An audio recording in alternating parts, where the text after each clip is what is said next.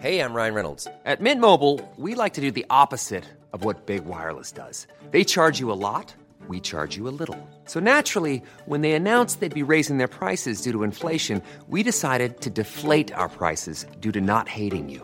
That's right. We're cutting the price of Mint Unlimited from $30 a month to just $15 a month. Give it a try at mintmobile.com slash switch. $45 upfront for three months plus taxes and fees. Promo rate for new customers for limited time. Unlimited more than 40 gigabytes per month. Slows. Full terms at mintmobile.com. Queremos de antemano disculparnos con nuestra queridísima audiencia porque en este episodio se nos presentaron algunas dificultades técnicas y tuvimos algunas fallas con el audio. Agradecemos muchísimo su paciencia y esperamos se queden hasta el final de este episodio. Muchísimas, muchísimas gracias y una disculpa. Muchas gracias. En el episodio de hoy hablamos de la hipótesis de la Tierra hueca, Seres inmortales, Agartha, el continente bajo la Tierra, atlantes, platillos voladores e intraterrestres.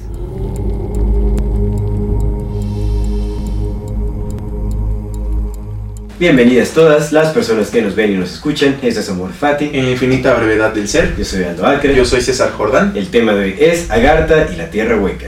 Antes de dar inicio a este episodio, como siempre, queremos recordarle a nuestra amada audiencia que si no se han suscrito a nuestro canal, háganlo ahora. No se olviden de darle clic a la campanita para que les llegue notificación cada que saquemos un nuevo video. Si les gusta lo que hacemos, por favor, ayúdenos compartiendo nuestro contenido para llegar a más personas y así seguir creciendo. Toda retroalimentación es más que bienvenida, nos encantan sus comentarios, sugerencias, historias, etc. Síganos en todas las redes sociales como AmorFati MX MX. y no se olviden de mandar su solicitud para pertenecer al grupo privado en Facebook de Comunidad Comunidad Fati, Fati. para participar en el programa de Voces de la Comunidad. Si tienen la oportunidad de darnos un donativo, un aporte económico, lo agradecemos de todo, todo corazón. Eso nos ayuda muchísimo, muchísimo a seguir sosteniendo y desarrollando este proyecto. Muchas gracias a todas las personas que nos ven y que nos escuchan y que nos acompañan en este momento. Y antes de comenzar, como siempre, queremos enviar saludos a nuestra queridísima comunidad Fati, de YouTube, a Alejandra Villalobos, a María Isabel Flores y Saludos a nuestro hermano Jack Skellington. Jack Skellington. De. TikTok a arroba Carla Yedavi 4, a arroba chichbas y arroba luisonetap. De Instagram a moni.aide, a Saludos, Erika. Licesali y a nuestro hermano Christian Bach. Un saludo, muchas gracias por vernos y escucharnos, acompañarnos y dejar sus comentarios. por ahí. Sí, la interacción tan bonita que se da. También queremos mandar un saludo muy especial a aquellas personas que nos apoyan económicamente, que ayudan a que este, eh, eh, a que Amor Fati MX sea una posibilidad, que sigamos en este camino. Muchas gracias a esas personas que nos, que nos han apoyado durante este tiempo, que nos siguen apoyando y que nos aportan un poco de su economía. Eh, Diana Ortiz Vidaña, un saludo. Ah, Diana, muchas Diana, gracias, Diana, mucho. gracias. Gerardo Porras, pues también. Gerardo Porros. Nos echa mucha porra, ¿no? Hermano. Nos echa mucha porra, ¿no? Sí, y Porros. Porras. Muchas Ah, gracias. hermano, muchísimas No, gracias. muchísimas Muchas gracias, hermano. Y gracias. Elizabeth, Elizabeth, Elizabeth, qué muchas, bueno muchas que ya gracias. regresaste. No le pagué tres colegiaturas a mis hijos porque no venías. Muchas gracias. Muchas, muchas gracias, Elizabeth. Sí, nuestros patrocinadores oficiales. Y, eh, y eso es todo. Muchas gracias. No, Muchas gracias a gracias. las personas que Sí, suscriben al muchísimas gracias. exclusivo, a las personas que nos donan, las que nos mandan su buena vibra, las que nos mandan mensaje, que comparten nuestro post. Muchas, muchas Sí, por supuesto. No se olviden de suscribirse a nuestro contenido exclusivo, donde hablamos de cosas muy Exclusivas. personales, privadas. Sí, sí, sí. De, de todo, de Sí, todo. como que abrimos más el corazón ahí. Sí, sí, pues eh, un poquito nos destapamos más, Sí, ¿no? sí, sí. Pero bueno. Pues, Aquí ya tiene que tener una cámara para que puedan ver Cámara, Luis acariciando su vientre. pues nada. se da cariño propio. Muy bien, muy bien, Luis. comenzamos. Amigo, ¿cómo está usted? Hermano, bien, muy bien. Aquí. Antes de comenzar, ¿te parece bien si hablamos del elefante en la habitación? El elefante en la habitación. Sí, me corté mi pelo. Te cortaste. Me corté, Exacto. muchachita, me cortaste mi cabellito. Exactamente. Se notarán algunas discrepancias. Sí, es que ya lo habíamos platicado, ¿no? Pero bueno, en fin. Ya, no sé cómo, cómo abordar ese tema porque va a ser más confuso. Dejámoslo así, te sí, cortaste el corté mi cabello. cabello. Ya más adelante verán. Aquí. ¿Pelo o cabello? Cabello ¿Qué sí opinas? lo ¿Qué correcto. Bueno, es- somos animales, ¿no? Entonces creo que pelo también es Es correcto. que hay gente que dice que es pelo, hay gente que dice que es cabello. A mí me gusta decir la pela. Bueno, la pela, me- qué bueno que no le La pusiste pela. el me. La pele. A mí me gusta decir la pela, ¿no? Entonces, pues sí, el me, cierto. Es horario familiar también tú. No, no, eh, me y después la. Es que a lo José Ya, estoy ya, ya, ya. Estamos, estamos, empezando, est- estamos muy cansados. La verdad es que ahorita yo estoy en mood ese cansado, así como pues, los niños Sí, chiquitos el que niño que ya nada más dice a pura bobada, así es, espero. daré todo lo, todo lo, lo que está dentro de mí para sacar adelante este episodio, ¿no? ¿Hay que verte un cafecito no? ¿Qué? No, no, no, estoy bien, estoy bien. Vamos a darle, vamos a ver qué sale. Es un tema muy interesante, la verdad es que está muy, muy interesante. Yo sugeriría que lo, tomar, lo abordáramos como parte uno, porque hay muchas cosas que abordar Sí, por favor, con respecto hermano. a este tema. Está bien impresionante. Ajá. Ah, pero decía, me corté mi pela para ya no ser Carlos Vallarta. Ah, está bien, ya, Ah, fue sí, como cambio de me gustaba identidad. ser Carlos Vallarta, me sentí famoso yo. Mira, me siento de Mira, como- identidad. ahora No soy yo, pero bueno, soy ahí, sí, sí. Sí, pero ya, ay, nada más es el César. Te Carlos dan, Vallarta. te dan exclusividad en los restaurantes. Sí, y- amigo, ya la gente Dicen, ay, el Vallarta, "Ese a ver, aviéntate paso". un chiste. Y ahora ya nada más soy ese güey, pues ya. Ya no es Está César chido ser ese güey, pero estaba más chido cuando era Carlos Vallarta. debes decirlo, el Vallarta. El César Acapulco. No, mira, me corté mi cabello porque, eh, como cuando bajé de peso, eh, tuve el, el cabello largo todo el tiempo que bajé de peso. No me había dado la oportunidad para ver cómo se veía mi rostro ahora sin tanto cabello, porque pues yo lo seguía viendo igual. Y cuando lo vi pelón dije, ay, güey, parezco rata desnuda. es como así todos Sí, así. Te sientes muy vulnerable. También lo he pensado y he pensado Ay, muchísimo cortarme el cabello, ¿no? ¿Eh? Fíjate que es una, una constante. Más, más por el entrenamiento que ves, pues ves que me estorba un montón. Pero un montón, ese cada rato se te... Se No te... puedo, se me atraviesa el camino. Pero Pues mira, es cabello y crece. Es Eh, y está chido como darte la oportunidad de, ver- de verte a ti mismo desde otras también tiene, tiene mucho. Pero vamos, vamos a ver, vamos a ver, vamos a ver. Mira, que lo haces para un exclusivo. Ándale. Que se suscriban para ver el momento en que te cortes Sí, la que- tela. ah, una rapada así. No, no, no. Stripping no, no. down to the soul. Ya, ya lo hice, ya lo hice alguna vez. ¿Sí, pelón? Pues casi, bueno, de número dos, o sea, casi rapadito así. ¿Lo te hiciste encima o qué? ¿Cómo? Y el cansado es uno. Ese casquete corto. No, no, no, no. Se echó un casquetón. No, pues sí, me, me rapé ya hace un buen, hace un buen. O sea, tenía Órale. en mis épocas de juventud, te habré tenido como 20 años. Tenía 20 años. Uy, carnal, mira, a mí, a mí me gustaría decir que todavía somos jóvenes, pero eso fue hace 12 años, loco. 13 años. Hace 13 años. 13 años. Hace 13 años, hermano. Sí, ya, no, las cosas que uno ha vivido. No, ya, ya. No ya. se las quita nadie, ¿no? Es lo que te decía el otro día, ¿no? Ya, ya estamos en la edad en la que nosotros de niños veíamos a los señores como señores. Sí, exactamente. ¿A qué pasa, señor? Y ahorita digo, ay, sí, ya soy señor, pues ya soy señor. Pero es, es muy, es increíble cómo ha cambiado tanto la cultura, ¿no? O sea, siento que hay como una falta de maduración en la adultez eh, contemporánea. Sí. es, eh, digo, obviamente no me estoy excluyendo de ello, eh, hago un trabajo importante para, pues, obviamente adoptar la responsabilidad que me corresponde también como padre de familia, lo que sea, ¿no? Pero eh, se ve, ¿no? Se ve que nuestras generaciones como que... o sea, ha, obviamente ha cambiado el contexto cultural, pero sí, eh, nadie quiere ser adulto. Nadie quiere ser adulto. Nadie quiere ser adulto. Y, y es que, bueno, ¿qué es ser adulto también, no? Porque eh, las generaciones eh, anteriores funcionaban bajo tradiciones muy específicas que pues ya no aplican en la Sí, actualidad. o sea, a los 18 ya eras un, ya tenías que ser un hombre de familia. Sí, pero imagínate, o sea, generaciones anteriores, o sea, nuestros padres jugando videojuegos a los 40 años. Sí, no, no, no. Mm. No estoy diciendo que esté mal, ojo, ¿eh? No estoy diciendo que esté mal, solo siento que hay como una prolongación de la infancia hasta, Pues es que tiene hasta como los ¿no? 50 años, carnal. Tiene sentido si, si buscas que la gente sea más, más apaciguada y que tenga más miedo, pues los tratas como niños. Sí, exactamente. No los tratas como seres con capacidad de, de tener una opinión, de tener una Sí. voluntad, de tener responsabilidad, de buscar mejor mañana, de, buscar construir, sino nos tratas como niños. Y nos das cosas que le das a los niños. Y le dices a un niño, Sí, "Ten, sí, sí. juega con esta paleta, no esté chingando. ¿No? ¿Sabes qué sí le puedes dar a un niño? Mm, sí. Un postercito de Ancuna Kitchen. Una, una, una galleta de Ancuna Kitchen. edición especial de Navidad de, De Ancuna Ancuna, Kitchen. Órale, vamos, esta es una, una estrella de, de mar, Belén. una estrella de mar. La estrella de Belén. ¿No Luis? ¿Una venta? No, están muy muy buenas estas. de- Recuerden que Ancuna Kitchen tiene postres veganos a base de plantas, bajos en azúcar, con alto contenido nutricional. Eh, hagan sus pedidos, ahorita tienen es- estas galletitas, es como un, un frasco con 12 galletas, edición navideña. Eh, sigan sus redes sociales, aquí aparecerán en pantalla para que vean la selección de productos que manejan. eh, y bueno, recuerden que hacen envíos a toda la República. Si hacen su compra con el código MORFATIMX, les darán un 10% de descuento. No se pierdan de estas delicias que pueden compartir en familia con sus seres queridos, ustedes solitas, solitos, eh, eh, una mañana, una tarde, una noche, un día lluvioso. En cualquier momento, cualquier momento es bueno para disfrutar de las delicias de Ancuna Kitchen. Muchísimas Es- gracias, es- Ancuna. Estas no le quedaron.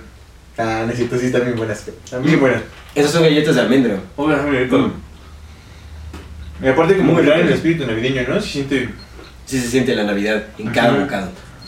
Y pues ya saben, si ustedes quieren mm, anunciar algo en estas dos, tres horas que pasamos aquí con ustedes, pues con mucho gusto está el espacio abierto. para platicar y conversar. Sí, estamos abiertos a cualquier propuesta. Bueno, Bueno, no cualquiera. Vemos, abiertos, que la vayamos a aceptar, no hay que... vemos. Vemos. Ve- Pero están bien abiertos. Ustedes manden. Oye, si estamos todos cansados o nos viene el payaso, sí, estamos todos bien bobos. Pues es que no queremos ser adultos. Te digo que te dije el sábado, ¿no? Que había escuchado yo. El conocimiento viene de cualquier lado. Y a mí me gusta mucho consumir humor como. Unos le llamarían humor basura. Yo le llamo, pues, humor también, una otra especie de humor. Pero a mí me gusta mucho consumir contenidos, ¿no? A mí me gusta mucho, por ejemplo, el humor de la mole, el humor de la Adriana Marcelo, el humor el humor de un cabrón que se llama Macario Brujo. Me gusta mucho porque pues, podría parecer para ciertas personas muy tonto, pero pues a mí se me hace, a mí se me hacen personas inteligentes que simplemente tienen otra forma de humor. Y te lo decía, ¿no? Eh, que yo escuché en, un- en un- en uno de estos clips que luego salen, a Macario Brujo decía algo que me, se me hizo muy inteligente, muy justo, muy, muy humano. Que dijo que cuando hablando de la cultura de la cancelación, que pues la gente ya quiere cancelar todo, sobre todo a los cómicos, ¿no? A los comediantes, los quiere cancelar por todo, y le dice, y dice este güey, dice, cabrón, voy a parafrasear, ¿no? No exactamente dijo lo mismo, pero dice, cabrón, a mí también me da miedo el mundo, el pinche mundo es violento, es, es ¿sabes? Agresivo, es, da mucho miedo, me da mucho terror, y mi única manera, la única manera que tengo de defenderme es riéndome de ello, ¿no? Es lo que me hace ser- estar tranquilo, entonces pues déjame reírme, güey. Sí, por supuesto. Y a mí se me hizo muy, muy humano, güey, muy cierto.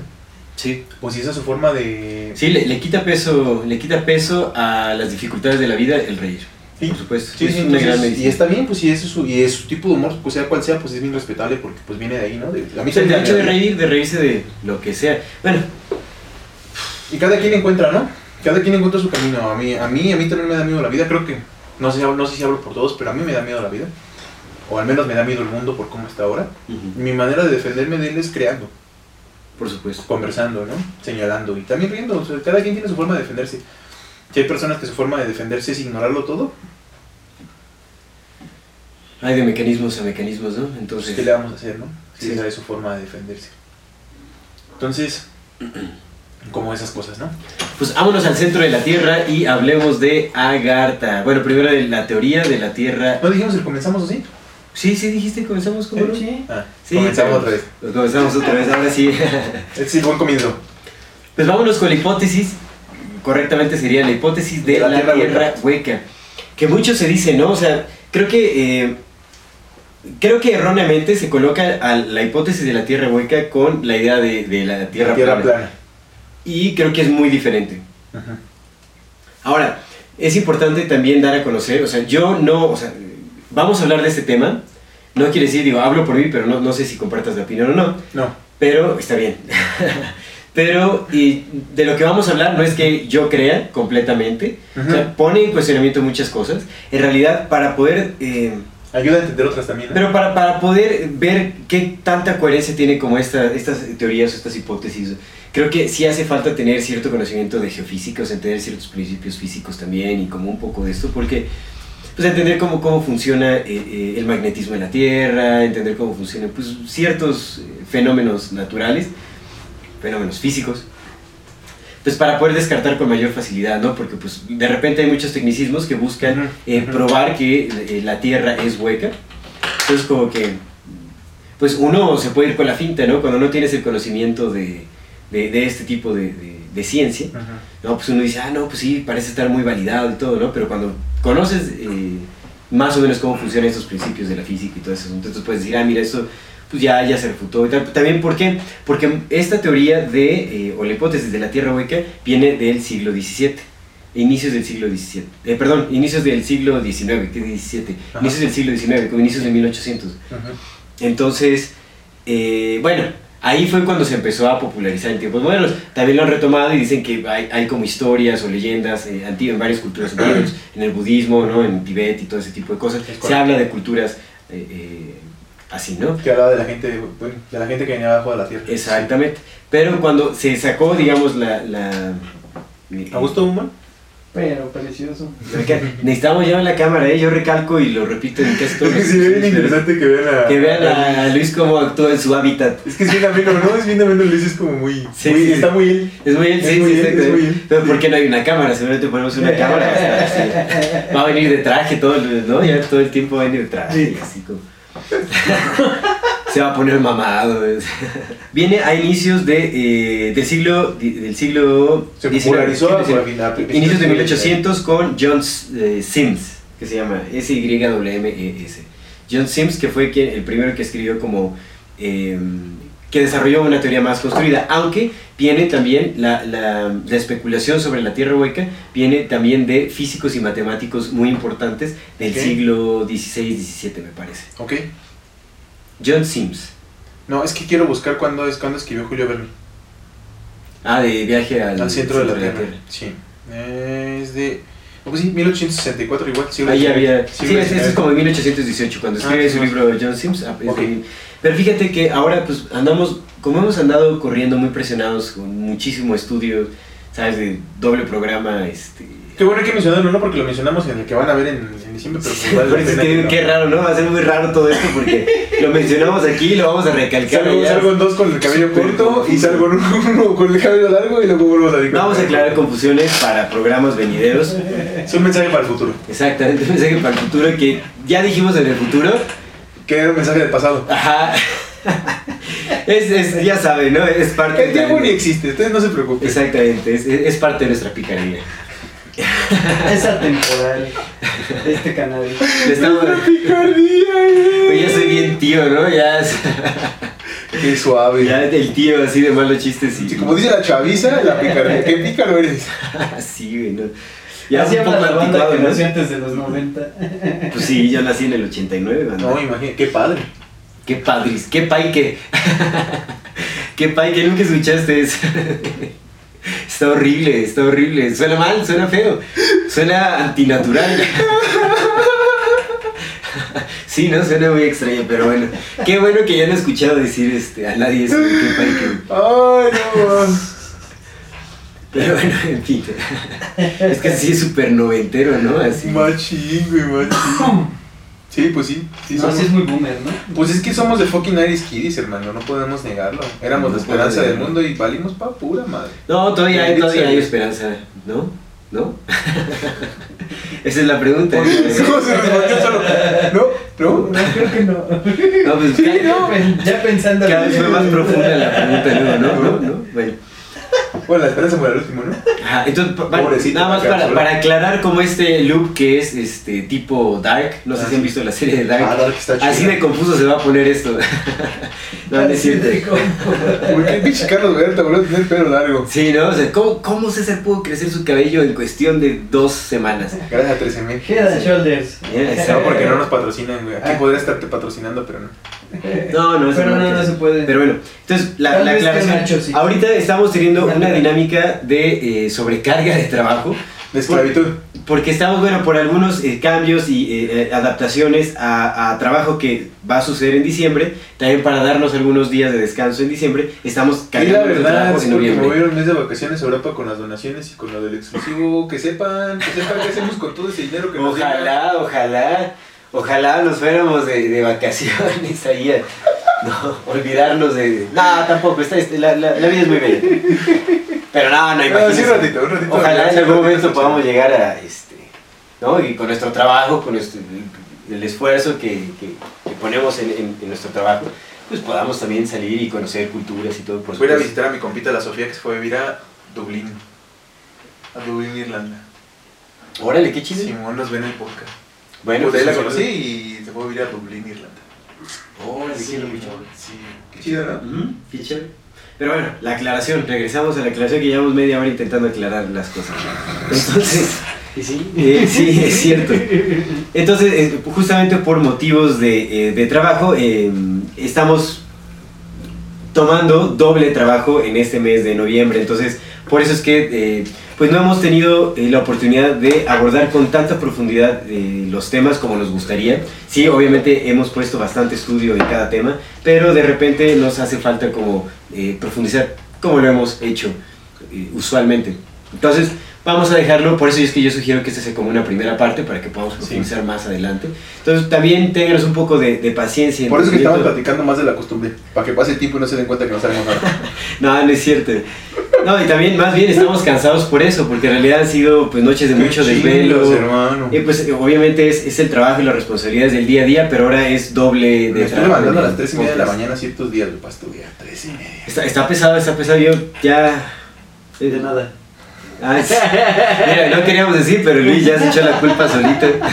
O sea, voy a caer La verdad es que fue, fue, fue un regalo navideño de Luis que se, los, que se va, se va a algún estado de la República. Y porque tiene más trabajo por allá, entonces nos dijo, no, sí podemos, vamos a adelantar todo lo de diciembre en noviembre. Entonces, Échenle ganas, digo, échenle ganas. ¿A poco no pueden estudiar dos temas? ¿A y poco no nosotros pueden dijimos, no libros? podemos, Luis, no podemos. Y él, sí, sí pueden, porque no tienen de otra de cualquier forma. Entonces dijimos, pues bueno, Sí, no teníamos otra. no tenemos de otra. Entonces, pues ahorita estamos intentando hacer sobrevivir algunas de nuestras neuronas. Eh, con dificultad, con dificultad. Yo la verdad es que... Llevo la vida, el trabajo. Yo, la gente la no lo vio, pero yo me eché una siesta de 5 minutos babeantes antes de comenzar este episodio. Subiste una fotito con tu pantaloncito arrugadito. Puras cosas bien No, no, no, no, no, Pero bueno, vámonos al... Que ya al- hables del tema, que poco no estudiaste. Sí, sí, bien, sí, bien. Pues vamos entonces, estamos hablando, empieza este tal John Sims. Ah, en 1818 saca un primer libro en donde desarrolla a mayor profundidad esa teoría de la Tierra hueca. Pero antes de eso, había dos eh, científicos muy importantes que ya habían propuesto esta idea. Uno es eh, eh, Edmund eh, Halley, que es quien... ¿No es el del cometa Halley? Es el de cometa Halley. Él fue eh, uno de los primeros en crear una hipótesis de... eh, él es del siglo XVII. XVII. Del siglo XVII.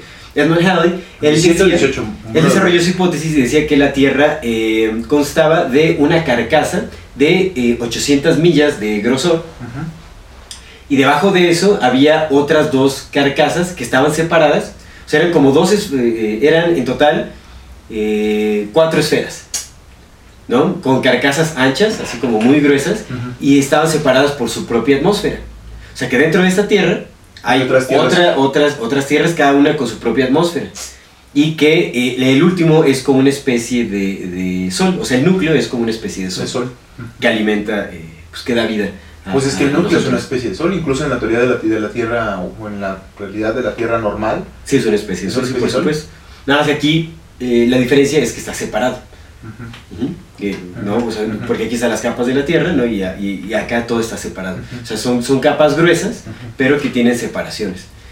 Entonces él dice que, bueno, él decía, perdón, que dentro de estas, eh, de esos carcasas o caparazones, eh, eran, eh, pues eran lugares habitados. Y aparte que cada, cada una de estas esferas tenía eh, sus propios polos magnéticos. O sea, casi, casi, casi, casi que tres tierras en una, con un sol interno. Órale. Muy, muy interesante. Y Y él, descubrió el cometa Halley. y él decía que justamente eh, lo que lo llevaba a pensar en esta hipótesis era algunas anomalías en el magnetismo de los polos de la Tierra. Él hizo algunas investigaciones, por eso digo que realmente aprender de, de física no nos quería nada, nada mal. Bueno, profundizar más para justamente poder este, interpretar con ciertas cosas, ¿no? Claro. Sí, porque bueno, eso lo dices así, o sea, tal, o sea, eso muy probablemente ya se refutó en algún momento, no lo sabemos, o sea, no sé si ya lo refutaron por completo o, o simplemente han menos. cambiado la de perspectiva, pero sí, sigue todo estando eso. Sí, sí entiendo, sí entiendo eso. Bueno, después, eh, eh, otro matemático muy prominente y con reconocido, y creo que también es del siglo XVII, se llama Leonard Euler, Euler, Leonard Euler, o Leonardo Euler. Euler. ¿No? Este compa, un matemático muy conocido, también desarrolló una hipótesis sobre la Tierra hueca, pero a diferencia de Edmund Halley, él quitaba las, este, las varias tierras dentro de una y más bien era una, como una sola carcasa, una tierra hueca con un sol interno muy extenso, muy muy extenso, ¿de, de, de- de cuánto decía? Eh, de mil kilómetros, Ok. con un sol extenso de mil kilómetros. Ok. Bueno, que mil- bueno, sí, mil kilómetros Pues la Tierra tiene como 384 mil, ¿no? Ajá. No es tanto tampoco un sol interno de mil kilómetros. Diámetro de la Tierra. Pero que bueno, este, este sol interno eh, daba, eh, bueno, eh, proveía de luz a una civilización avanzada que habita dentro Lo dijo de la Tierra. Leonard Euler. Leonardo Eulerio. Leonardo Eulerio. Leonardo. Eulerio. Leonardo Eulebrio. Leonardo Eulerio. Ah, bueno, Leonardo Eulerio, ¿de qué la van a creer? 12.742 kilómetros de diámetro tiene la Tierra. El diámetro es el, del, el extremo de una esfera. Sí, el el diámetro es completo. Es un, es un. Entonces aquí Ah, son mil kilómetros de diámetro, el sol interno que, sí, sí que cabe. proponía este... sí cabe porque este tiene 12 12.742. Ujú. Y bueno, a partir de ello, pues ha habido muchos eh, eh, personajes eh, en los círculos científicos que también apoyan esta teoría. Y es muy extraño, o sea, porque sí ha habido como científicos de, de mucha validez en la comunidad científica, premiados y todo, que eh, ¿Creen sí, le dan, sí le dan validez a esta teoría.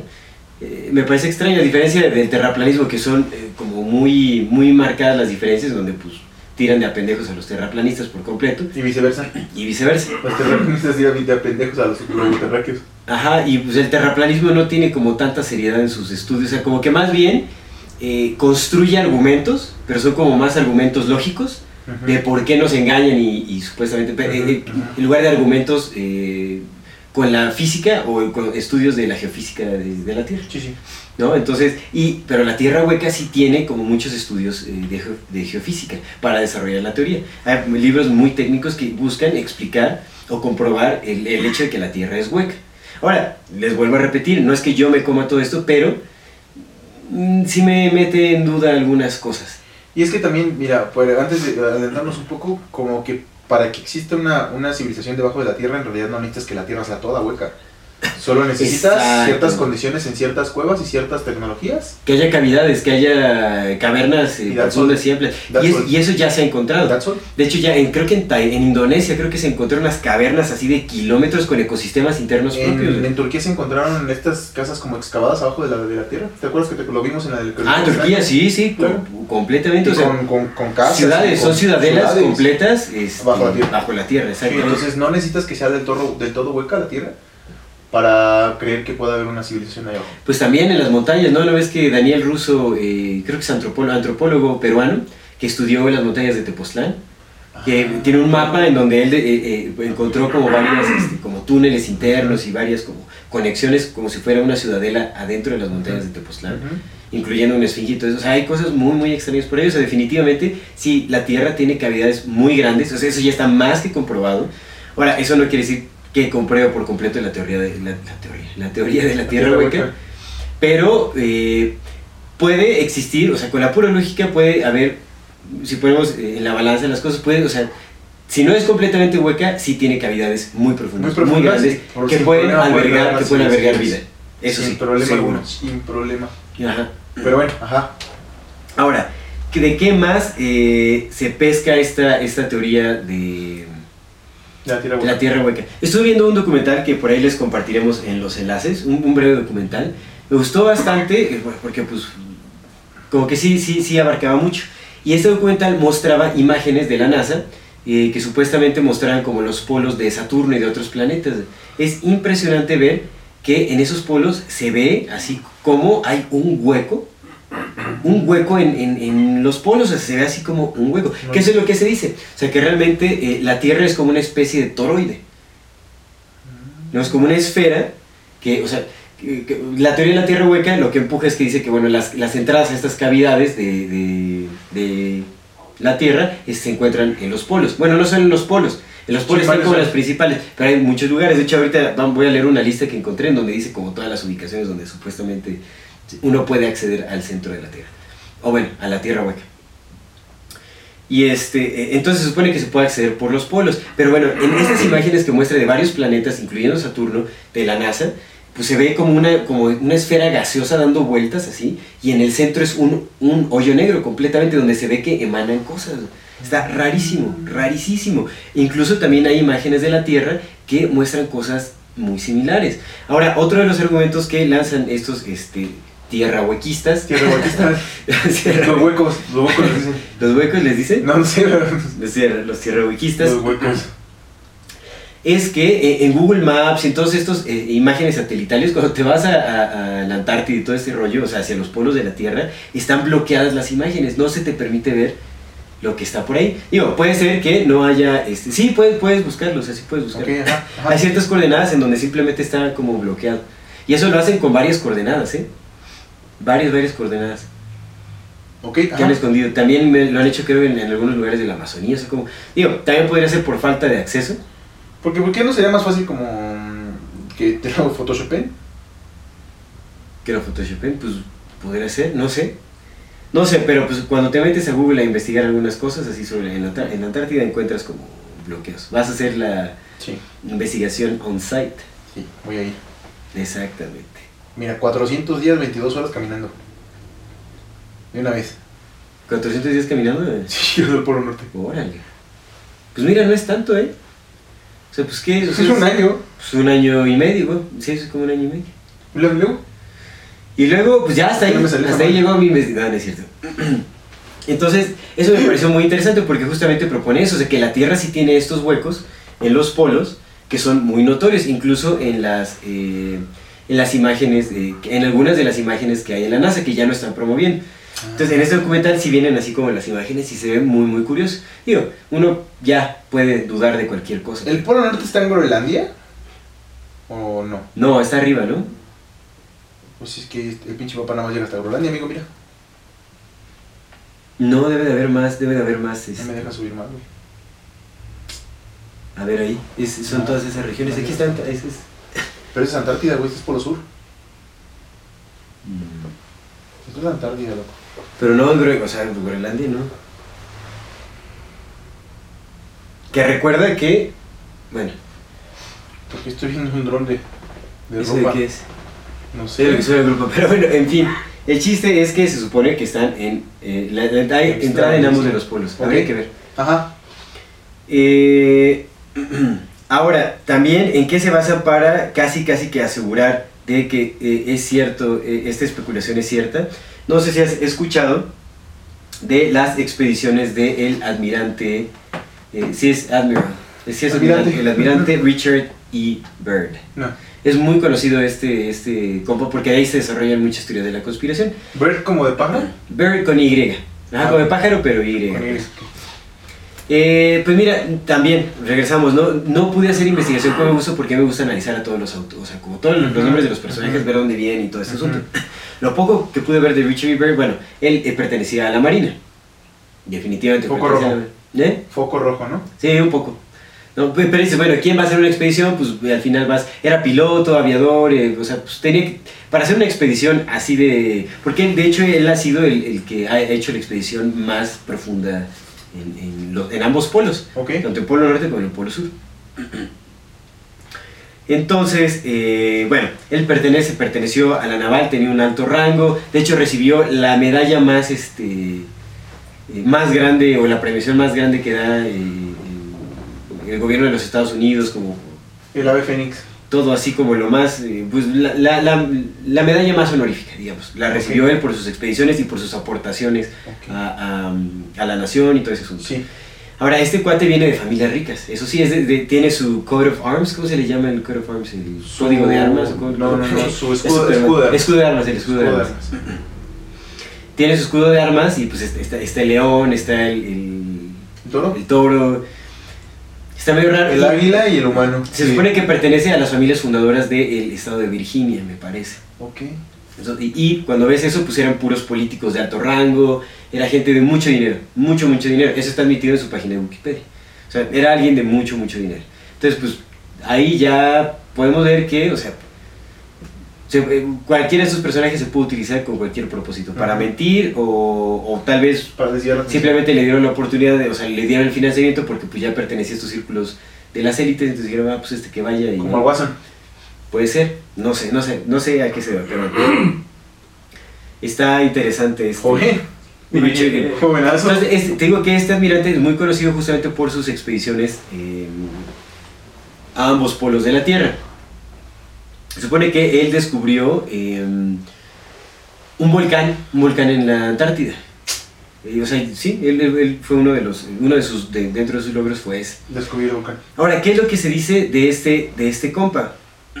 Se supone que a él eh, tiene como dos frases que dice, hay una entrevista que tiene, o sea, que está grabada, o sea, sabemos que es real porque sí lo grabaron este cuate. Entonces, ¿cuándo, cuándo fue esto? ¿Más o menos? Esto fue en 1926, creo que fue su primera expedición. ¿Lo tienen grabado en video? 1926. Pero ya más viejo. Sí, es que hizo varias expediciones en 1947, Ah. 1954, Sí, sí, se hizo como varias expediciones. Sí. Por eso hizo, fue el- el- la persona que más expediciones hizo en- hasta la actualidad. creo que es quien más ha realizado exploraciones ahí. Creo, ¿eh? O sea, también habría que investigar. No sé, ya me corregirán si estoy equivocado. Pero bueno, lo que se dice de este cuate es que, bueno, recién regresó de su expedición, él pues, se, encontró, se había encontrado con muchas cosas y cuando él habló pues, con el gobierno de los Estados Unidos y todo esto, pues le prohibieron, hicieron como un pacto de confidencialidad donde le prohibieron eh, hablar de lo que había visto. Y que supuestamente su vida estuvo en riesgo, atentaron, o sea, lo intentaron matar y que quién sabe qué asuntos y todo, ¿no? Él tenía un diario en donde escribía, pues, registraba todo lo que eh, acontecía, pues como buen explorador, Claro, su llevaba tu diario, Su ¿no? Entonces él tenía todo escrito sobre lo que veía, sobre lo que acontecía y todo ese asunto. Pues eh, se supone que le prohibieron publicar cualquier cosa que tuviera que ver con su diario, que le prohibieron hablar, o sea que estaba como muy limitado. Pero en la entrevista dice, eh, a mí me gustaría conocer esa tierra que está más allá de, más allá de, de los polos, este, que alberga el centro de, ¿qué? Que es el centro de, de lo gran desconocido, de, de- the great unknown, que decía, el centro de the great unknown, No the center of the great unknown. Una frase así, y pues como es una frase que podrías decir, bueno, es, está, es como una especie de código o está insinuando algo, pues de ahí se agarran los tierrahuequistas para decir que, este, que eso ya es como prueba irrefutable de que sí vio algo. Ahora, además de esto, se dice que a la muerte del admirante Richard Byrd, su hijo recupera su diario y lo publica. Y en las publicaciones de su diario, pues cuenta narraciones extraordinarias. Él hizo una expedición, creo que fue, creo que Qué fue, curioso que uses ese nombre, ¿cuál? el de narraciones extraordinarias. Pero sigue, Sí, pues así suena, ¿por qué? porque... eh, Hay un libro, ¿no? Que se llama Narraciones De Edgar Allan Poe, Ah. que hace cuenta que cuenta la historia de un vato que se llamaba Arthur, Arthur, Arthur Cree, me parece. Y este compa naufraga, naufraga, las, aventuras de Arthur Gordon Pym se llama. Mm. Narraciones extraordinarias es un libro de Edgar Allan Poe creo que es este. Sí. Creo que es una antología, pero en ese viene el de las, las, las, las extrañas aventuras de Arthur Gordon Pym. Y en ese, eh, Lovecraft tomó esa, esa novela como, y la continuó en un libro que se llama Las- En las montañas de la locura. En las montañas de la locura se desarrolla en la Antártida. Pero en la Antártida, güey, eh, lo que dice Lovecraft es que en esa, en esa zona de la Antártida es donde habitaban las criaturas que han estado aquí por eones. Criaturas muy parecidas a Cthulhu, que vive bajo, el agua pero son criaturas para las que el tiempo ya no significa absolutamente nada, porque en todo el tiempo que han estado aquí, güey, han visto nacer, morir estrellas, morir planetas, morir civilizaciones, morir galaxias, güey, morir universos, y el tiempo no les significa absolutamente, Absolutamente nada. nada. Que eso es un poco de lo que platicamos. Ahorita vamos a profundizar más en ese tema, ¿no? Simón, Cuando hablemos de Simón. algunos seres, la eso- posibilidad de la inmortalidad de los de algunos Los chambalanos. Este almirante Richard Byrd, en una de sus expediciones que realizó a la Antártida, él hacía como una, una especie de avioneta, o sea, era súper aventado, o sea, por lo que cuenta la historia, por lo que Sí. cuenta la historia, era muy, muy, muy arriesgado este cuate, o sea, se fue así a la Antártida en su avioneta, nada más con el piloto y él, otro piloto, un copiloto y él, se fueron a la Antártida solitos, y que eh, cuando estaban explorando las superficies de, de pues, ¿qué es de la Antártida? Es el Polo Sur, entonces. Polo Sur. Pues estaban explorando eh, la superficie de la Antártida. De repente perdieron control del avión sin- y vieron a dos naves, como dos platillos voladores, que tomaron con, parecía que habían tomado control ¿Es una de la dirección de la nave. Entonces empezaron como a... Dicen que es un fenómeno muy extraño, o sea que cuando te metes al, al, Antoroide? a- al toroide, no lo percibes como que estás descendiendo, o sea, es como... Es raro, es como cuando las hormigas suben una taza así como que... O sea, es como... Supongo que por el magnetismo o algo, eso es como un efecto en donde no lo sientes, o sea, solo sigues que continúas con tu curso. Sí, como, sí es que tiene mucho sentido porque, por ejemplo, pues que en la Tierra, aunque en, si la Tierra es redonda, China está abajo de nosotros, lo que pasa en las caricaturas, ¿no? Ajá. Que pues, según más que iban, fum, fum, rascaban y salías del otro lado, salías Sí, de cabeza, sí. pero en realidad pues están así, pues es algo, un efecto similar, ¿no? O sea, en realidad nunca sabes si estás de cabeza o estás... Exactamente, exactamente. es Porque algo- solo continúas tu ritmo. Ajá, entonces se supone que es, es algo así. Pero cuando vieron, pues habían entrado, que entraron a un lugar que era, o sea, lleno, o sea, vieron, bueno, cuando estaban entrando a este lugar, vieron animales. te refieres a la banda de Moebius, ¿no? Con las hormigas. ¿Has visto ese, esa, la banda de Moebius? Pues las hormigas van así como en un infinito, pero en realidad por la misma posición de la de cómo está construida la banda, nunca nunca están, o sea, siempre están en el mismo lugar, ¿sabes? Mm, puede ser. Puede ser ese efecto, sí, creo que sí. Pero bueno, cuando entraron a este lugar, para su sorpresa, encontraron vegetación impresionante. Desde arriba, desde los cielos, mientras estaban siendo dirigidos por estos, este, estas naves, ¿Y eso lo cuenta o lo, lo- lo sacó el diario de su papá? lo sacó el diario de su papá. Se supone que lo sacó el diario de su papá. Ajá. Cuando entraron a este lugar encontraron muchísima vegetación, es una fertilidad impresionante. Estás hablando de la Antártida. No, o sea, todo está congelado. Pero llegaron a este lugar y estaba lleno de vegetación y que vieron animales así como en el día, bueno, hay una narración, no sé, eh, eh, ahí les voy a compartir también un video en donde se está leyendo como el diario y se ve que primero dice, son, son elefantes, dice, no, son mamuts. No, o sea, que vio mamuts, o sea, animales gigantescos, mamíferos gigantescos en este lugar. Y que de hecho cuando estaba entrando se comunicaron con él, eh, el, alguien de, de esta civilización, o sea, como por frecuencia de radio, se comunicaron con él y dijeron, este, almirante Richard, eh, sabemos quién es, no se preocupe, está bien, este, como, hay un mensaje que les queremos transmitir, como una cosa, algo así, no sé, era como algo, pues una, una bienvenida, era algo amistoso. ¿no? Entonces o sea, descendieron la nave y tal, y pum, llegaron al lugar. Y lo que dice es que llegaron unos personajes, no recuerdo la descripción de, de- de los seres que los... Este, eh, tienen, tienen un nombre, les dice, es, es como el pueblo de quién sabe qué, es un pueblo. No es, no es Shambhala ni nada, o sea, es- somos nosotros el pueblo de tal y nuestro líder es tal persona y quién sabe qué. Richard Everett. Ujú. No me acuerdo cómo se llamaba esta población que dice Sí. y que lo recibieron ahí estos, estos personajes. Eh, ahora, cuando lo recibieron, o sea, pues fue algo amistoso, pero dicen que llegaron unas personas y le, le dijeron, eh, o sea, dice que era, era una civilización muy avanzada, que tenían como luces rosas, así como túneles con luces rosas, o sea, que se veía que era una civilización muy, muy avanzada. Obviamente los platillos voladores, pues era algo completamente desconocido para, Para él. para Claro. él. Entonces que tenían tecnologías muy avanzadas. Y cuando llegaron, creo que lo recibieron dos personas que hablaron con Richard Bray y le dijeron que su líder quería hablar con él para transmitirle un mensaje. Y entonces se quedó esperando el copiloto, se quedó esperando en el avión, o sea, bueno, ahí debajo del avión, mientras llegaron a Richard Byrd a hablar con este líder de esta población que vivía en el centro de la Tierra, o bueno, en esta Tierra, en esta cavidad de la Tierra. No, no dice cómo se llama la, la ciudad. Ajá. No dice, ¿verdad? Es que no me acuerdo, ahí estaba en el video. Bueno, a ver si ahorita me acuerdo. Y lo que le, supuestamente el mensaje que le dio este líder, que también ahí dice, no, ya, ya ni me acuerdo cómo es, pero lo que le dijo el líder es que eh, a él le había preocupado, le preocupaba, o sea, el mensaje que quería transmitir era porque le preocupaba, eh, creo que eso fue una expedición en el 47 o algo así Ujú. Que le dijeron que, este, que estaban ya preocupados porque la humanidad estaba experimentando con bombas atómicas. Bombas y eso atómicas, ya atentaba en contra también de la salud de su pueblo y de la tierra en general.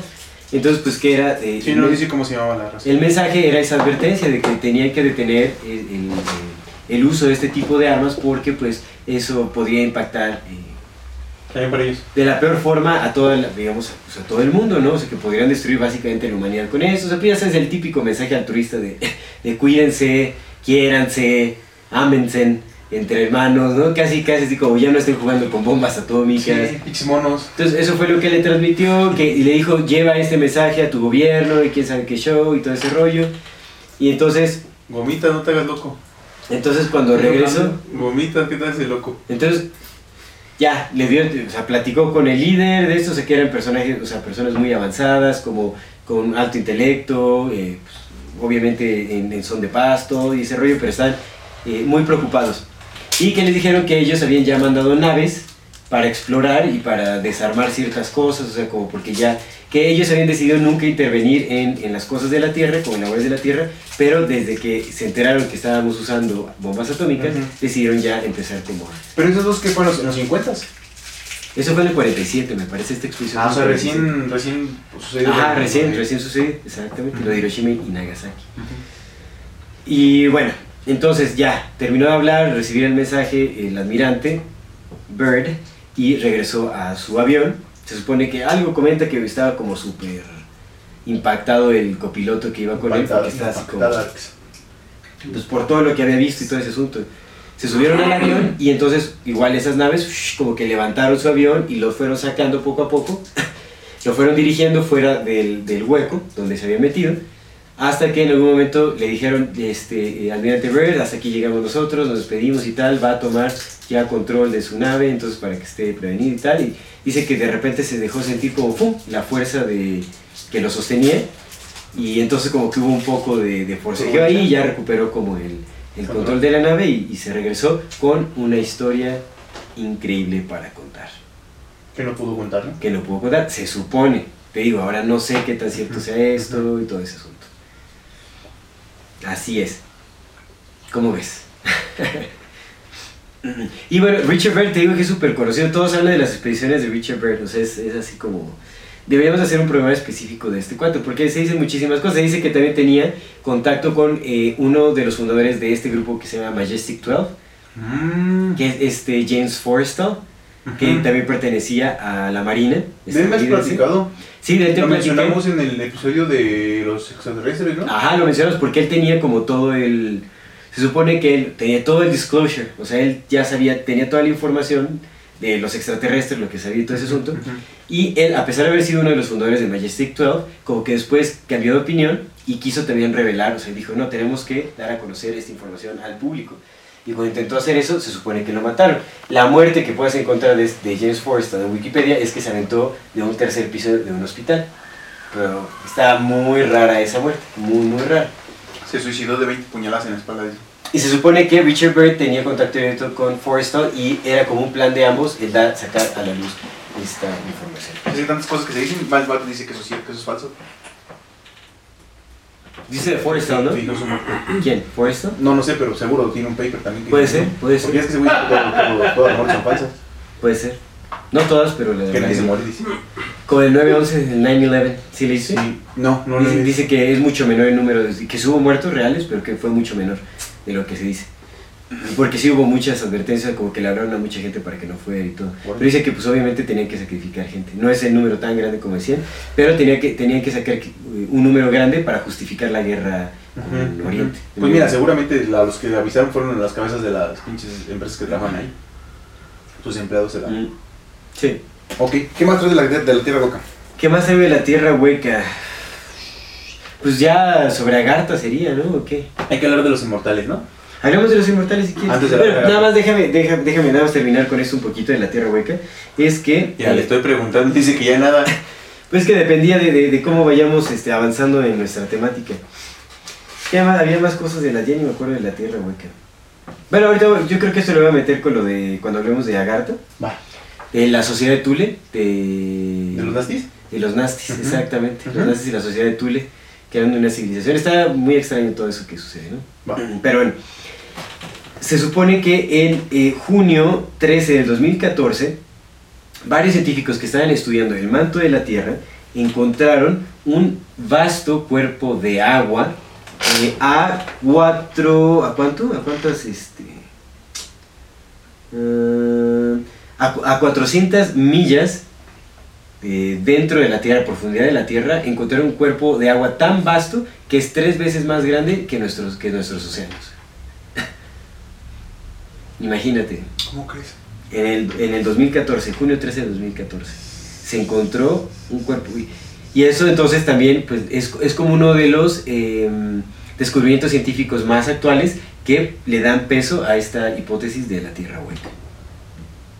Habría que analizarlo bien, corroborar qué tan legítimo es. Que sea cierto. ¿no? Que no se desmentido. eso. Exactamente, Órale. exactamente. Está súper Órale, qué interesante. Pues ya, bueno, hablando de ya empezando con la otra parte, ¿no? Como. Porque tiene- se conecta con lo de Agartha. El sábado nos quedamos platicando, ¿no? El sábado grabamos programa y nos Sí. quedamos platicando. Y empezamos a especular sobre un montón de cosas, ¿no? Que le contaba Luis. Muchísimo. Y al final como que la especulación nos llevó a una especulación muy... Pues a mí me quedó así como muy, muy impresionante, ¿no? Sí. Que quizás no se le toma tanta relevancia, o al menos no sé yo, tal vez yo no se la había tomado como, como se debería, ¿no? Se ha dicho muchas veces acerca de los reptilianos, de los Anunnaki, de los dioses, de que son entidades, de que la 6D, que la 12D y todas estas cosas, ¿no? Y mira, ¿quién es uno para saber que sí que no? Entonces, pues como no sabemos nada, pues puede que sí, que puede que no. Sí. Pero lo que sí platicamos ese- el sábado fue que, que hay como un, una cosa que parecería, pues digamos que hacer plausibles todas las demás teorías, ¿no? lo hemos platicado muchas veces, muchas veces habíamos como que lo mencionado, pero tal vez no lo profundizamos tanto y era que, que por, por- podría, podría parecer eh, insostenible el hecho de que una sola familia haya mantenido el poder por tanto tiempo, ¿no? Que solamente un grupo por tantos años, o sea, hablamos de 12.000 años al menos, al menos 12.000 años cuando empezaron los fenicios, cuando empezaron los, los sumerios, ¿no? las primeras civilizaciones, luego esos 2.000 años, pues luego los 6.000 años de- del viejo Egipto, luego los 2.000 del mediano Egipto y los 1.000 del antiguo Egipto, y luego de ahí de Egipto se fueron a, a Roma, y de Roma duraron otros 800 años, casi 1.000 años como imperio, y luego de ahí se fueron a Italia, luego de Italia crearon el, el, el Vaticano, ¿no? Sí. Eh, bueno, que primero crearon el papado, después del papado pues se expa- se expandió el catolicismo a todas otras regiones, luego se vinieron a, a las Américas, empezaron a fundar ciudades en las Américas y luego el mundo de pronto fue tan grande que empezaron a infiltrarse y luego crearon los marranos y los marranos crearon a los, a los jesuitas y los jesuitas de los jesuitas infiltraron en los Illuminati que habían sido creados por otro grupo de marranos, ¿no? Marranos recordemos que se les llamaba así a los judíos conversos, a cristianos. Y luego de ahí pues se metieron al, al- luego crearon el Vaticano, del Vaticano empezaron a, a meterse a otras esferas, luego agarraron a la CIA y luego empezaron a poner a sus propios dirigentes y al final se apoderaron de todo el mundo. ¿no? Ujú. Por 12.000 años una, una generación tras generación tras generación de familias fueron heredando sus conocimientos, sus ganas de joder al mundo, su, joder- su todo, todo, todo. Y en durante esos 12.000 años no se perdió ni la intención, ni el linaje, ni las ganas, ni la idea, ni nada. Exactamente. Es lo que mencionamos. Dentro, o sea, en un análisis lógico sobre este contexto es como. Yo creo que esta idea de que las élites controlan al mundo se tendría que tirar si es que no le encontramos un motivo al. al eh, cómo se podría sostener un interés por miles de años para controlar a toda la población del mundo. O sea, ¿cómo, ¿cómo sostienes esa motivación por tanto tiempo? Si es que estás hablando de generación tras generación tras generación. O sea, en algún momento, si, aunque tengas la motivación, pues surge alguna equivocación también. ¿No? O hay, te cansas, o te tus, cansas. o tus nietos dicen ya. Cambian de opinión, alguien tiene que cambiar de opinión en algún momento. Entonces, lo único, o sea, lo que nos lleva a lo que nos lleva esta, este análisis lógico es a creer que no tendría sentido el intentar lograr y trabajar por miles de años en, en, eh, la manipulación de información, en el esconder cosas, en el crear mentiras, en el, a dirigir sociedades enteras y todo ese asunto, a menos que las personas que comenzaron esta tarea son las que la continúan hasta ahora seres o personas o yo qué sé que viven miles de años. Ni siquiera miles, cientos de miles. Cientos de miles de años, porque tiene que ser rele- relevante. O sea, re- tiene que, este propósito tiene que ser relevante para estas personas o estos seres. Porque si no, ¿cómo sostienes eso? O sea, así con la ambición que tiene Soros, pon tú y como esta gente, o sea, pues ya, ya va a llegar un momento en donde alguno de las generaciones le va, a salir hippie y va a decir, ay, no. Qué hueva, ¿no? ya, tengo dinero, ya me voy yo mejor a viajar y acá a fumarme mis porritos y 12.000 años mantuviste la misma esencia, el mismo sentido, el mismo conocimiento, nunca se Y perdió. un se esfuerzo tremendo por, por este, infiltrarse en instituciones, en sociedades, en apoderarse de todo. ¿Para qué si ya te como, vas a si quiera recupe- como si quisieran recuperar algo. O como si te quisieran llevar a algún lado. ¿Para qué si te vas a morir? Exactamente. ¿Para qué? Lo que lo platicábamos, ¿no? Si tú te haces rico, dices, bueno, pues voy a procurarle que mis nietos y mi- que mis nietos y mis bisnietos si los conocí, hasta a lo mejor hasta mis tataranietos si los conocí tengan. Después de ahí, Sí, y O aparte, ¿qué o sea, el método cambiaría de, después de generaciones. O sea, dices, bueno, o sea, tal vez yo me aseguré de esta forma con el control global o con este intento de control global, me aseguré del futuro económico de las siguientes dos generaciones. Las otras generaciones, en, o las que siguen, en algún momento cambiarían de estrategia para generar esos ingresos y solucionar la vida a las personas. O sea, o los matan ya todos, o se vuelven locos y se empiezan a matar entre ellos, Pues, o pasan muchas cosas. algo, o sea, es que o sea, los cambios son abruptos de generación de, con generación. y no sostienes un plan por tantos, tantos años de una manera Sí, tan, no. tan calmada, tan pausada, tan planeada. Si no esperas ver sus frutos. Aparte de que no esperas ver, sí, sí, si no esperas ver sus, por supuesto, claro, si tú no quieres ver en vida sus frutos y aparte, si no tienes todo el tiempo del mundo, literal todo el tiempo del mundo. Sí. Sí, porque, o sea, tenemos que tomar en cuenta, o sea, para un pequeño paso de, de todo este plan global, es una generación. Un pequeño paso es la vida de, de una persona, o sea, 100 años, pon tú, ya bien vividos, apenas podrías hacer algo pequeño para el control global. O sea, es Sí. como un pequeño Sí, paso 100 años no te alcanza para con- conquistar el mundo. Mm, A menos que 100 años para ti no sea nada.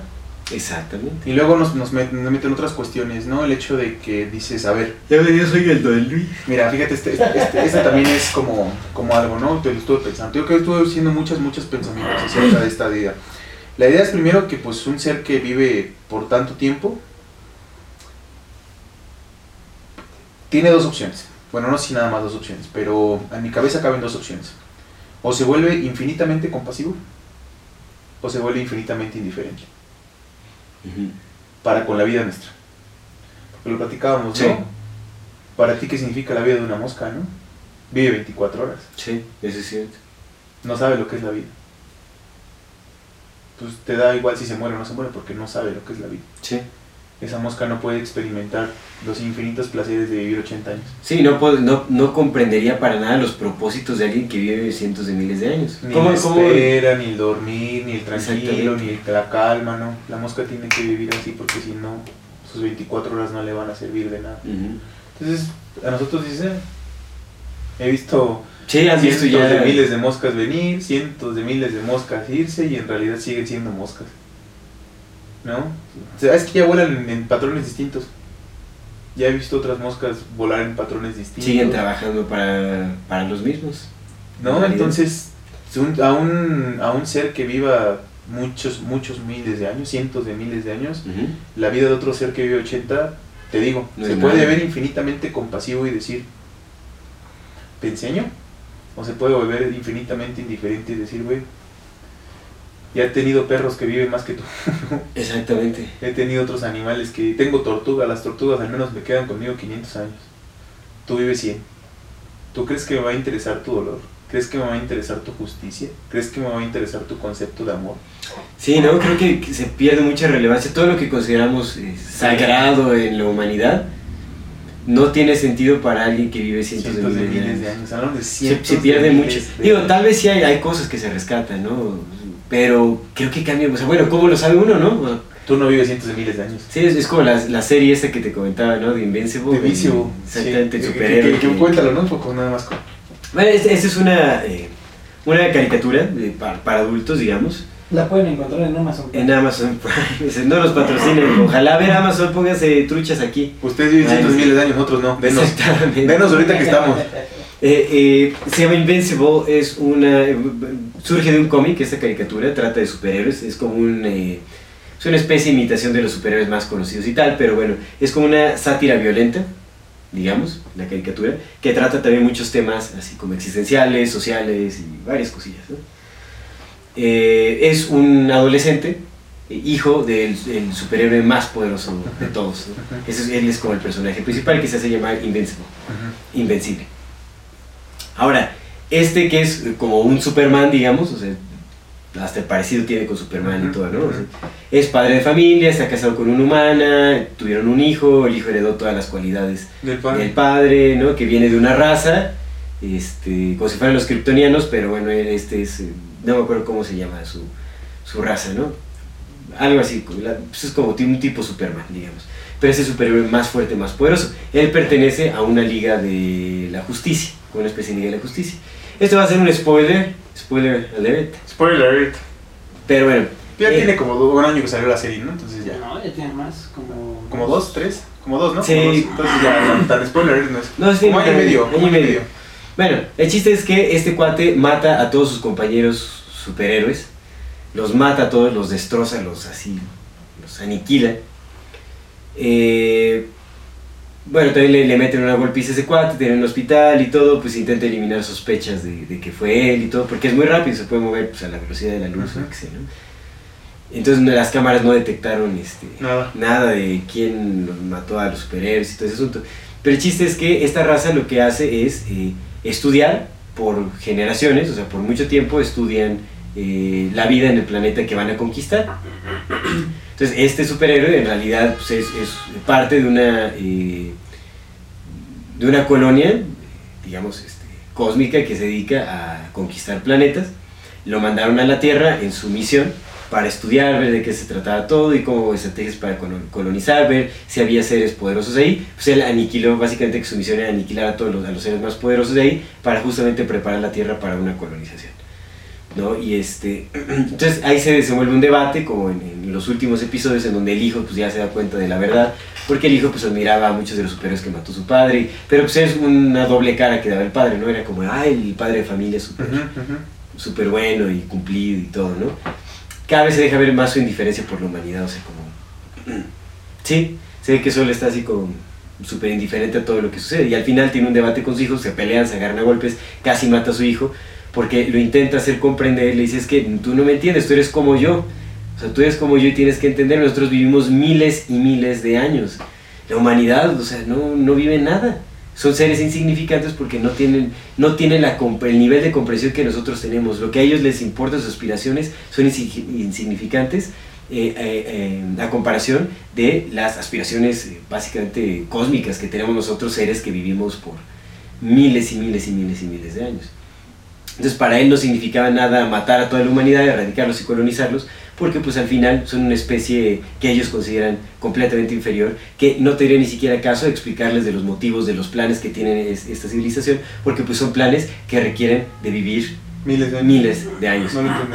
Exactamente, entonces es, es muy interesante lo que se trata en esta... Fíjate, y eso, eso salió después de que empezamos a especular esto, ¿no? O sea, no, no, no vimos la película y- o la serie y La serie después, después, no, en realidad especulamos esto, pues dijiste, oye, hay una serie que esto. Ajá, Y eso tiene mucho sentido, güey. sí. Tiene mucho sentido porque, y mira, se, se dice que un- dentro de las teorías de por qué no nos han visitado o no hemos tenido contacto con extraterrestres es porque quizás estamos en la orilla de la galaxia, Mm. que la vida en verdad está en el centro de la galaxia, ¿no? La vida cósmica, Mm. de intercambios de información y todo eso está en el centro de la galaxia, nosotros estamos en la orilla de la galaxia. Mm. Entonces me puse yo a pensar, dije, voy a ver si estamos en la orilla de la galaxia. Y de pronto, mira, también, también pensé en otra cosa. De, ¿Sabemos a dónde se va todo el oro que están que sacan de la Tierra? No. Bueno, debe, debe de haber registros, pero pues, ¿Te- ¿Recuerdas que el, sé que- el dinero estaba, estaba respaldado por oro? sí, pero eso es ¿Ya no? No, ya no. ¿Qué habrá sido de ese oro? Es una buena pregunta. ¿Qué es, qué, qué- qué es de todas las cosas que extraen de la Tierra? ¿Qué sucede con todos? ¿Tú crees que las compremos? ¿Crees que nos alcance? ¿Tú crees que los filamentos, mínimos filamentos que usan en estas madres de oro sean suficientes para todo el oro que se extrae? Para No. todos los recursos que se extraen. ¿Tú crees que son para nosotros? Sí, no, para nada. Eso lo puse a pensar apenas. Dije, güey. ¿qué, ¿qué va a suceder? Entonces, me, mira, pinche todo? especulación. Escucha esta pinche especulación. Suelta a ver qué te parece. A ver. Entonces dije, a ver, estamos en la orilla del- de la galaxia. Ajá. somos un planeta con muchos recursos. La Biblia dice que cuando Dios calmó las aguas, cuando Dios calmó las aguas, creó a, a un ser, ¿no? Le dijo, bueno, creó las plantas, creó los animales, creó esto, creó el otro, creó el otro, y luego creó a los pinches humanos. Pero aquí estaba esta cosa. Dios llegó y calmó las aguas. Y dijo, a ver, voy a hacer un pedo acá. Voy a organizar la este pedo. Dijo, voy a organizar este pedo, porque aquí hay un desvergue. No creó el planeta, solo llegó. Life is full of awesome what ifs, and some not so much, like unexpected medical costs. That's why United Healthcare provides Health Protector Guard fixed indemnity insurance plans to supplement your primary plan and help manage out of pocket costs. Learn more at uh1.com. Planning for your next trip? Elevate your travel style with Quince. Quince has all the jet setting essentials you'll want for your next getaway, like European linen, premium luggage options, buttery soft Italian leather bags, and so much more. And is all priced at 50 to 80% less than similar brands. Plus, Quince only works with factories that use safe and ethical manufacturing practices. Pack your bags with high-quality essentials you'll be wearing for vacations to come with Quince. Go to quince.com slash pack for free shipping and 365-day returns. Es lo que dice la Biblia. Entonces, lo que dicen los Anunnakis también es lo mismo, que estos güeyes llegaron y aquí estaba este pedo. Ya había cosas. Entonces, si eres un ser que vive cientos de miles de años y llegas a un planeta a colonizar, o Sí. llegas a un planeta a... Llegas a un planeta salvaje y tú vas a un planeta salvaje ¿no? y dices, güey, yo necesito los recursos de ese pinche planeta. Yo los ocupo porque pues tengo una pinche familia que, que alimentar ya. ¿Sabes? Tengo que hacer naves, tengo que lo que quieras. Tengo cosas que hacer allá. Entonces yo ocupo los recursos de este planeta. Pero yo no quiero sacarlos, no mames. Soy un pinche ser cósmico, vivo miles de años. ¿Tú crees que nací para ser un pinche minero? Sí, ¿no? Yo no nací Pues para es- ser un minero. empata mucho con la historia de la creación de los sumerios. De los sumerios, entonces dices, o lo que quieras, ¿no? Dices, yo no nací para estar chambeando, yo soy invencible, yo no nací para este pedo. Agarro un pinche mono, le hago un experimento genético Lo adelanto un poquito para que tengan las capacidades suficientes para Y lo pongo a chambear. propósitos. y lo pongo a chambear. Y cómo se desarrolla a mí me da igual. Lo que haga ese güey con su civilización me da exactamente igual. Mientras me siga chambeando. Mientras siga funcionando. Y entonces, pues como necesito que esto sea más rápido y sea más grande, porque pues si yo necesito que sea rápido, 12.000 años para nosotros es, no mames, 12.000 años, Sí. qué lenta nuestra civilización, por eso güey dices, Rapidísimo. yo necesito que este pedo. Pero pensando en, el, en, el- en la idea de que estos seres que viven, un chingo de tiempo, vienen de, de los, del espacio exterior. Sí. Yo necesito que esto sea rápido, entonces yo necesito acelerar este pendejo y necesito que también cree, cree más sus ciudades. Y entonces me voy fundando ciudades de un lugar a otro. Eso explicaría por qué primero empezaron en, en Sumeria, luego se fueron a Fenicia, luego de Fenicia se fueron a, a Babilonia, de Babilonia cayeron a Egipto. Por eso tienen los mismos dioses, ¿no? Sí. Porque en realidad parecería ser que no son varias historias repetidas, sino que es una historia que se ha contado de maneras diferentes, pero siendo la misma Sí. en esta ciudad, en esta ciudad, en esta ciudad. Es la misma historia que se ha contado de aquí. Mira, nosotros somos esto, nosotros somos dioses, nosotros tenemos poder, nosotros vivimos un chingo de años, nosotros te damos conocimiento, nosotros te damos lo que tú quieras. Pero eso somos. Yo soy Hathor, yo soy Astarte, yo soy Enlil, yo soy Enki, yo soy Quetzalcoatl, yo soy lo que quieras, güey. A mí me vale verga. Tum, tum, tum, me voy fundando ciudades. Y entonces en 12.000 años, de mis 100.000 que vivo, en 12 años de 100 que vivo, yo ya armé todo el pedo. Sí. Y ya estoy listo para... Vámonos, llévate todo. O no sé, O sea, a lo mejor dejaron cosas, se fueron y van a regresar. O, o dejaron aquí en grupo, no sé. Mira, Sí, el, punto es, el punto es, Dejaron encargados aquí. el punto es que tú haces ese pedo y para ti 12.000 años, 300.000 años, si vives cientos de miles, quizás no son nada, ¿no? Entonces, Sí. eso explicaría también por qué, por qué nuestro inconsciente colectivo que nos une como humanos, por qué con las manos en la cintura pueden meter cosas a nuestro inconsciente colectivo que jala para todos, Sí. sin temor a que les pegue a ellos. Porque no son iguales. Sí. Sí, eso también tiene mucho sentido. Porque no pues, son iguales a nosotros. Su inconsciente colectivo, sus hábitos o lo que tú quieras no les funciona, funciona. de la misma manera. Pues imagínate el- la evolución y el desarrollo que puedes tener en cientos de miles de años. Esa es una cosa. La otra es que lo que hablamos de la Atlántida, que ahorita vamos a ver cuando lleguemos a, a Garta, ¿no? Y la Atlántida. Pero si tienes una civilización que era una civilización de estos inmortales y esa civilización por alguna razón extraña dejó de ser, y entonces tuviste que empezar de cero, pero pues tienes todo el tiempo del mundo porque empezaste de cero, pero güey, vivo 100 mil años. Sí. Yo puedo levantar este pedo otra vez y a lo mejor me quedé con poquita tecnología y con esa voy fundando esta ciudad y luego fundo esta otra. Pero como eran un chingo, o sea, como sí se fue la chingada, pero ya había monos aquí que nos que utilizábamos para nuestros para nosotros, Sí, sí. pues esos güeyes siguieron creciendo, ¿no? Entonces de pronto ya allá brotó una colonia y ya brotó otra colonia y ya brotó otra colonia y entonces en lo que yo me empiezo a mover, entonces no voy fundando ciudades, voy conquistándolas. Conquisto a los, a los, a los fenicios porque ya están armados, mientras, mientras mis mil años que paso aquí conquistando a estos güeyes y organizando este pedo, allá ya florecieron otras civilizaciones, después me voy para allá, después me voy para allá, después me voy para allá y pues a mí me vale madre cómo crezcan estos güeyes, yo... Yo, Yo tengo, yo voy para allá, yo tengo este pedo, estos güeyes van a ir, van a morir, van a vivir, a mí me da exactamente igual si se quieren, si se aman, si, si es justo o no es justo, yo voy para allá porque yo estaba aquí antes. Yo Sí. llegué primero, yo conquisté esta madre y deberían agradecerme a mí el hecho de que les di vida. Deberían agradecerme a mí el hecho de que, lo- de que los tengo vivos. Y entonces los, los mitos de todas las creaciones, los mitos de todos los dioses donde los hombres le, le dan plegarias a los hombres, donde los dioses vinieron a enseñarle cosas a los hombres, Sí. donde los dioses exigían sangre a los hombres, porque lo platicamos, ¿no? Una de las, de las eh, formas más eh, completas de alimentarte es a través de la sangre, porque la sangre ya sintetizó todos los materiales, ¿no? Sí. Entonces, Sí, sí, sí. si tú eres un ser y dices, pues yo como sangre, ¿de quién come sangre? Pues de mono. Sí, es sangre de mono. Sí, sí tiene no, es, no es un humano comiendo, es un humano, es un güey comiendo es un mono. Sí, es sangre de mono. Yo los hice. Sí, es que son diferencias abismales entre una, o sea, imagínate un ser que vive cientos de miles de años con uno de nosotros que vive 80, Cien. 100, si, bien, si bien nos va. No es nada, o sea, definitivamente sí somos para ellos, ¿no? Algo completamente insi- in- insignificante. Insignificante. Y la civilización completa les es insignificante. O sea, entonces sí podría ser cierta la teoría de que somos una granja humana. O no es que está la hipótesis con la granja humana.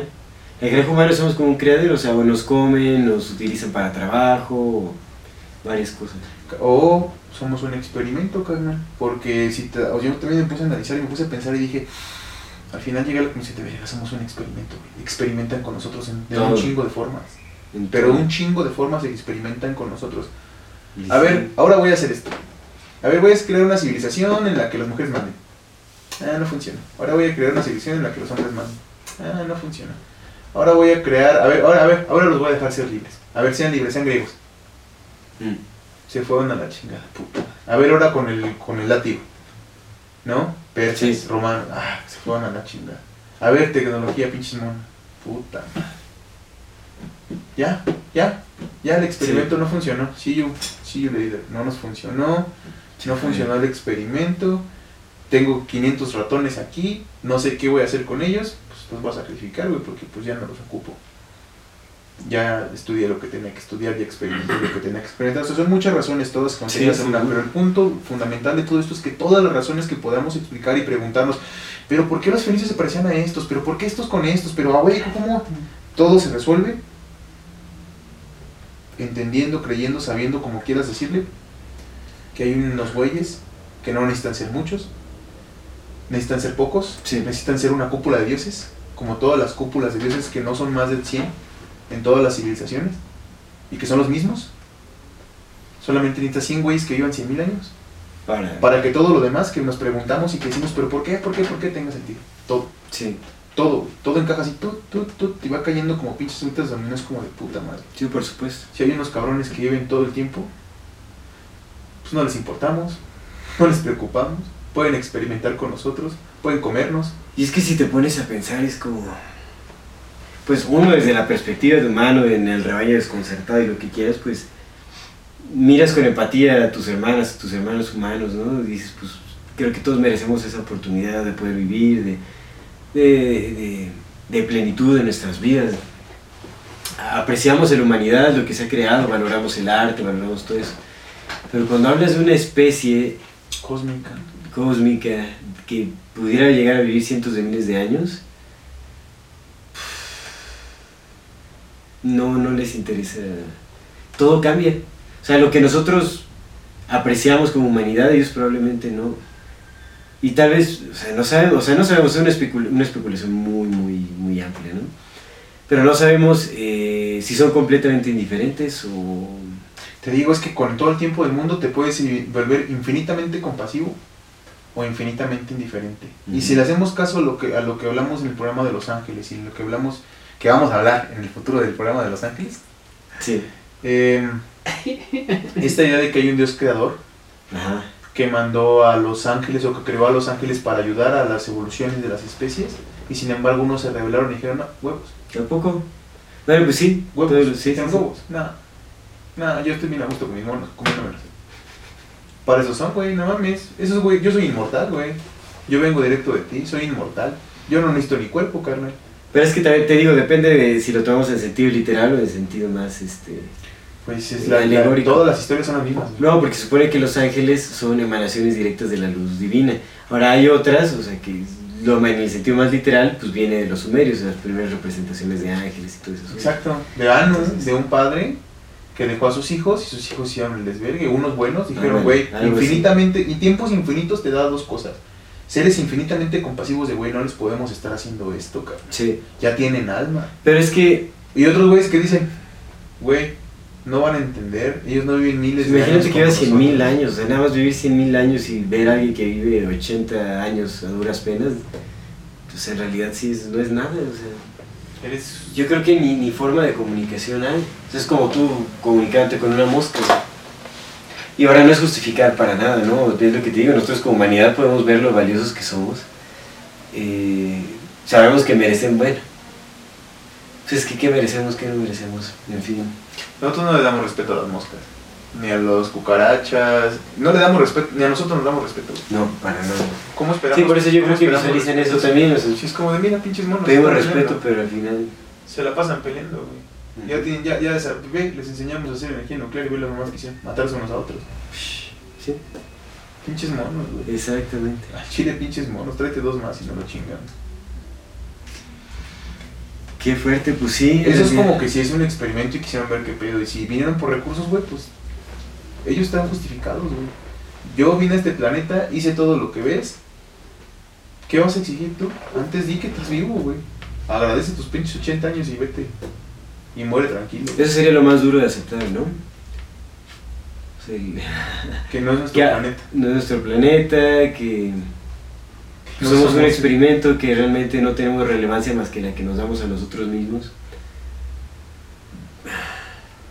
Que ahora, ¿Y qué dices? Bueno, o sea, encontramos la magia en la vida, nos damos valor y todo, pero si llega una civilización y te da toda esa... que ahora, ahí te va. Yo, yo he escuchado de, de experimentos, seguro tú los has escuchado, esos experimentos donde ponen a ratones y los ratones emulan las sociedades y terminan pareciéndose un chingo a nosotros. Porque dicen, es que así funcionan las sociedades. Al final, el experimento absorbe muchas de las cualidades del experimentador, Sí, por supuesto. ¿no? Y si los ratones terminan siendo como nosotros, es quizás porque nosotros mismos causamos esas cosas, ¿no? Sí. Sí, sí, sí, seguro. Como una tendencia y Ah, ¿no? comportamiento. A imagen y semejanza. A imagen y semejanza. Si nuestros creadores, si nosotros somos unos hijos de la verga, si no nos respetamos, si no nos queremos, si estamos bien pendejos, si lo primero que hacemos es meternos la madre, separarnos, da- dañarnos, güey. Si tenemos estas tendencias a, pero también tenemos tendencias al amor, al respeto, a la vida, nuestros creadores no serían infinitamente más complejos que nosotros, pero también infinitamente parecidos. No somos el, si, somos su experimento, no, no, no, no- si somos su experimento, no son responsables de que el experimento saliera así. Pues es, es un debate filosófico en realidad. Pues esos güeyes tienen todo el Y se tiempo del quedaron mundo. completamente... Esos güeyes tienen todo el tiempo del mundo, pero si nosotros somos unos pinches seres despreciables es porque esos güeyes nos hicieron. Sí. Y si nosotros, si nos hicieron despreciables es porque quizás, y solo quizás, estos güeyes también lo sean. ¿Y qué culero? ¿Qué culero? Vivir cientos de miles de años siendo un ser despreciable. Sí. Al Chile, la muerte, la perspectiva de la muerte, yo no sé, yo no puedo comprender lo que es vivir infinitamente, ¿no? Ni me pasa por la mente, carnal. El terror cósmico que podría ser nunca morir, güey. El pinche vacío en el alma que es puta, güey. Si es que yo nunca voy a morir, mono. Tú no sabes lo que es eso, mono. Tú tienes el descanso de la muerte, yo no. Yo nunca voy a morir. Lo único que voy a hacer es vagar por esta madre infinitamente porque no existe Pero ni nada. tampoco podríamos realmente asumir cuál es su perspectiva sobre la muerte. No tenemos ni idea. Porque quizás no muera, ¿no? Pero el punto es que, Pero no sabemos que el punto es si que así ha sido siempre o es... eh, o se lo causaron solos y ahora andan buscando la causárselo a todos. Si voy a sufrir que sufran todos, por eso los voy a hacer los voy a hacer inteligencia artificial. ¿Quién sabe? ¿Quién sabe? Realmente ya, es, ya se vuelve todo muy borroso. en- Pero el en punto es este- que, al menos ahorita nuestra perspectiva, carnal, el hecho de que yo vaya a vivir 100 o 120 años, porque eso es lo que espero yo vivir, 100 o Que- que 120 así sea, años, que así que sea. así sea, a mí me hace darle mucho sentido a la vida. Mm. Mira, puede ser muy tonto, tal vez en la, en la mente de ellos, pinche mono pendejo. No, tú no, tú no tienes ni idea ni del placer, ni del sufrimiento, ni del dolor, ni del amor, ni nada, porque pinche mono vive 100 años. Sí. Espérate a vivir mil al menos, espérate a vivir diez mil, espérate a vivir cien mil, güey. Para que veas si es cierto que amas o no. Pero en este punto, la fugacidad de mi vida le da mucho sentido a la misma. Sí, por supuesto. Saber que el único tiempo que tengo es este, para decir que amo, para decir que acompaño, para dar lo mejor de mí. Sí. Para esperar que en algún momento yo pueda sentirme tranquilo y amar en libertad. Eso lo, lo platicamos en algún momento, ¿no? O sea, como que las, nuestra cultura actual se funciona con base en el miedo a la muerte. Cuando en realidad sí debemos de vivir con la muerte presente en nuestras vidas, pero justamente para liberarnos, no para aprisionarnos, ni para buscar acumular y, y- y negar la muerte, ¿no? Porque vivimos como en esa negación. Por eso es que es la cultura de la acumulación, del consumismo excesivo, de la búsqueda de placer a cada momento, en lugar de, de la aceptación, de la calma, de, de, pues, del desprendimiento de, de- de las cosas materiales o la ambición de la acumulación, por ejemplo. el materialismo, todo eso se perdería si es que aceptamos la, la muerte en nuestras vidas y pues, nos ponemos a pensar que en cualquier momento puede llegar. Más bien para liberarnos y no aprisionarnos. Y un ser infinito diría, Se ríe de todo eso, por supuesto. ay monos, ay monos. Si supieran que son un experimento. Si supieran que... Pues eso es una gran especulación, no sabemos, o sea, al final es, este pensamiento surge just- justamente como dar una explicación lógica a quién se tomaría la molestia de por miles de años llevar una agenda ¿Y cómo funcionaría? global Ah, y cómo perfecto. sostienes, cómo sostienes esa motivación por tanto tiempo. Y con esa li- linealidad... Con esas dos preguntas, la única respuesta es, vives un chingo. Exactamente. Un chingo. Un chingo. Ya todo lo demás fue mera especulación así pura llana, de que Sí. es un experimento, de que sí, que no, que Jehová, que la, la, la.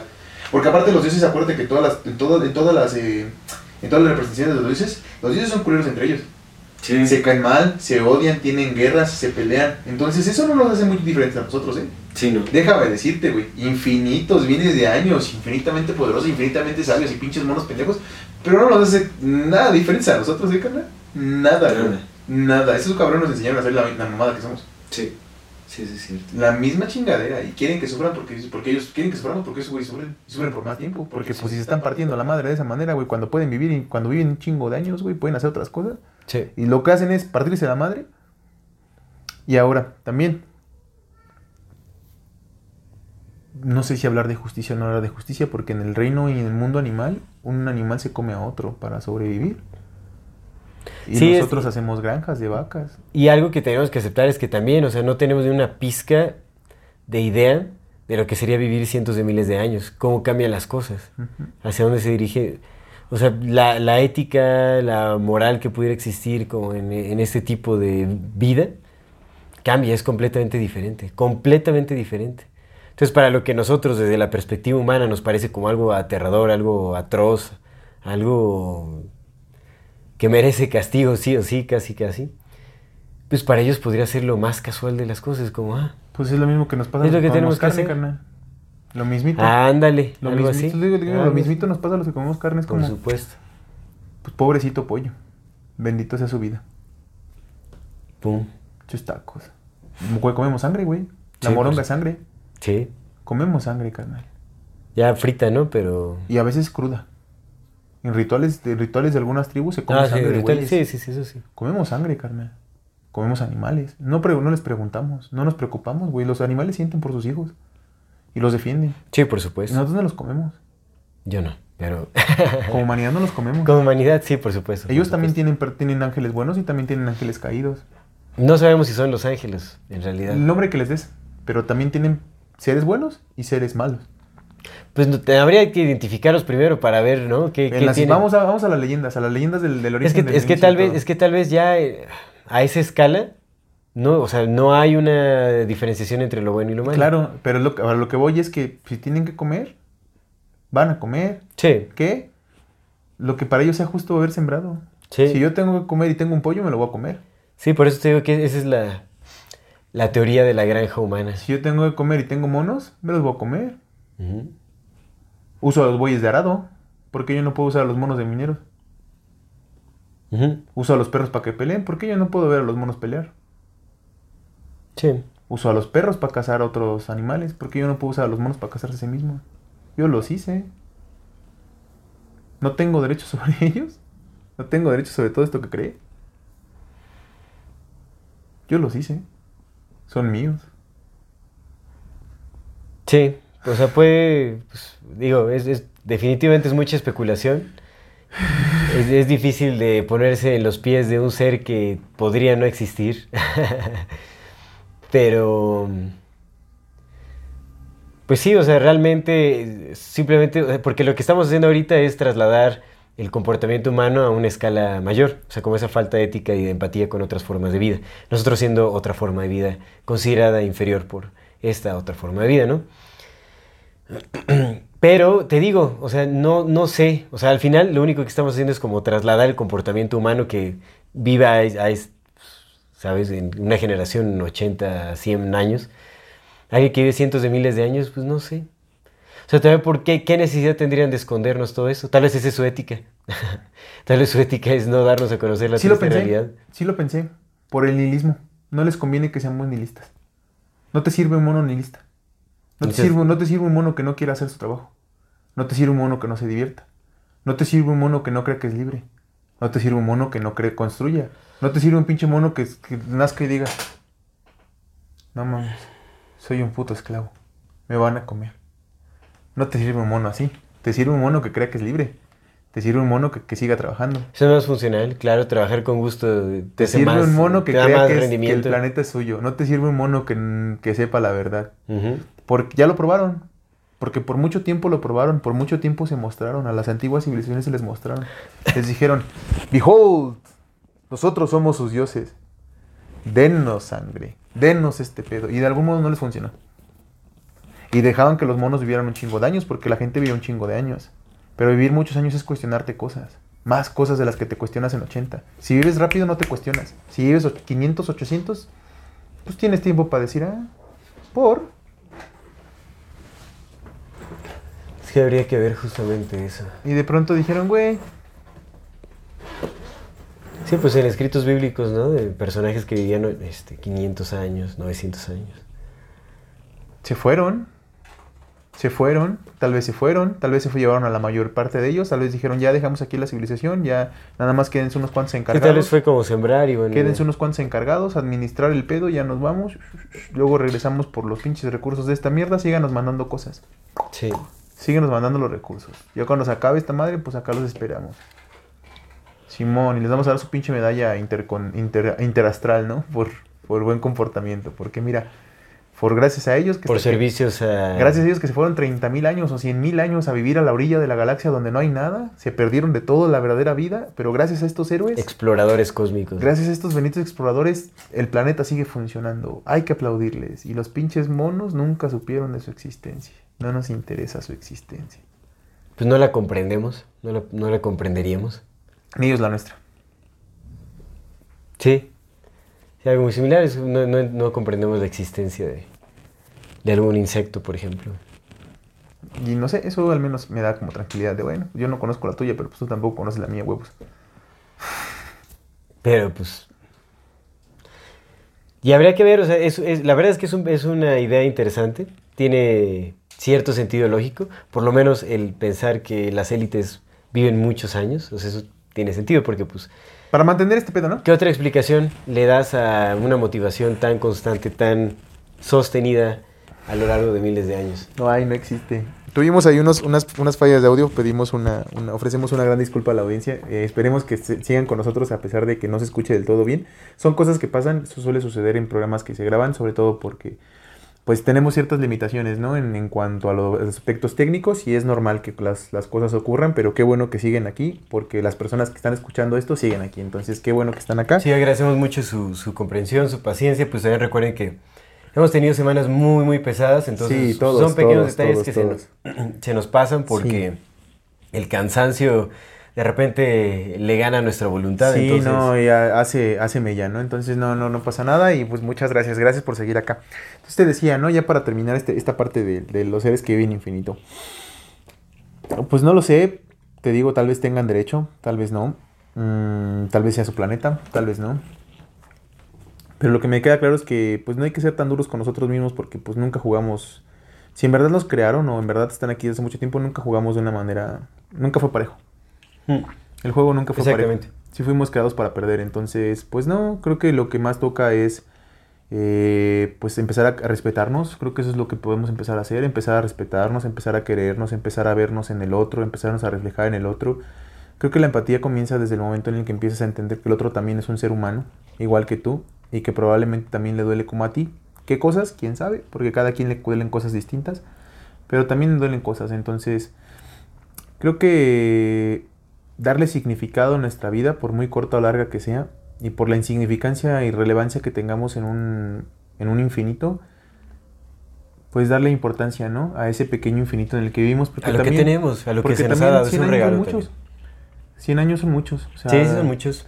Para amar, para reír, para llorar, para jugar, para cantar, para... Para decir- construir, para, crear, construir. para forjar también eh, lo que será el presente para las nuevas generaciones. Que para se intentarlo. acá. Para, Para intentarlo, intentar. al menos para intentarlo. Mira, a mí, yo, yo, he pensado que a mí me gustaría que cuando yo en este mundo, ya no esté en este mundo, mi hijo o mis hijos, que espero que sean hijos, varios, eh, pues puedan decir que su padre sí lo intentó. ¿no? Si no le salió o no, pues ya, no sabré. Pero al menos que digan, güey, al menos mi jefe sí le echó ganas. Ese güey sí lo intentó. Ese güey sí lo intentó. Entonces eso, eso, carnal. ¿Sabes? Ese, ese es mi legado para los que siguen, que yo sí lo quiero intentar. Vivir y si es necesario morir intentando. Morir intentándolo. Sí, amigo. Porque lo vale. Sí. Y porque es lo único que podemos hacer. Sí, sí, sí. Sí, completamente. Y pues te digo, mira, güey, lo que te decía, güey, mira, si, si, si existen estos carnales que viven un chingo de años, pues sus preocupaciones son suyas, no las mías son mías.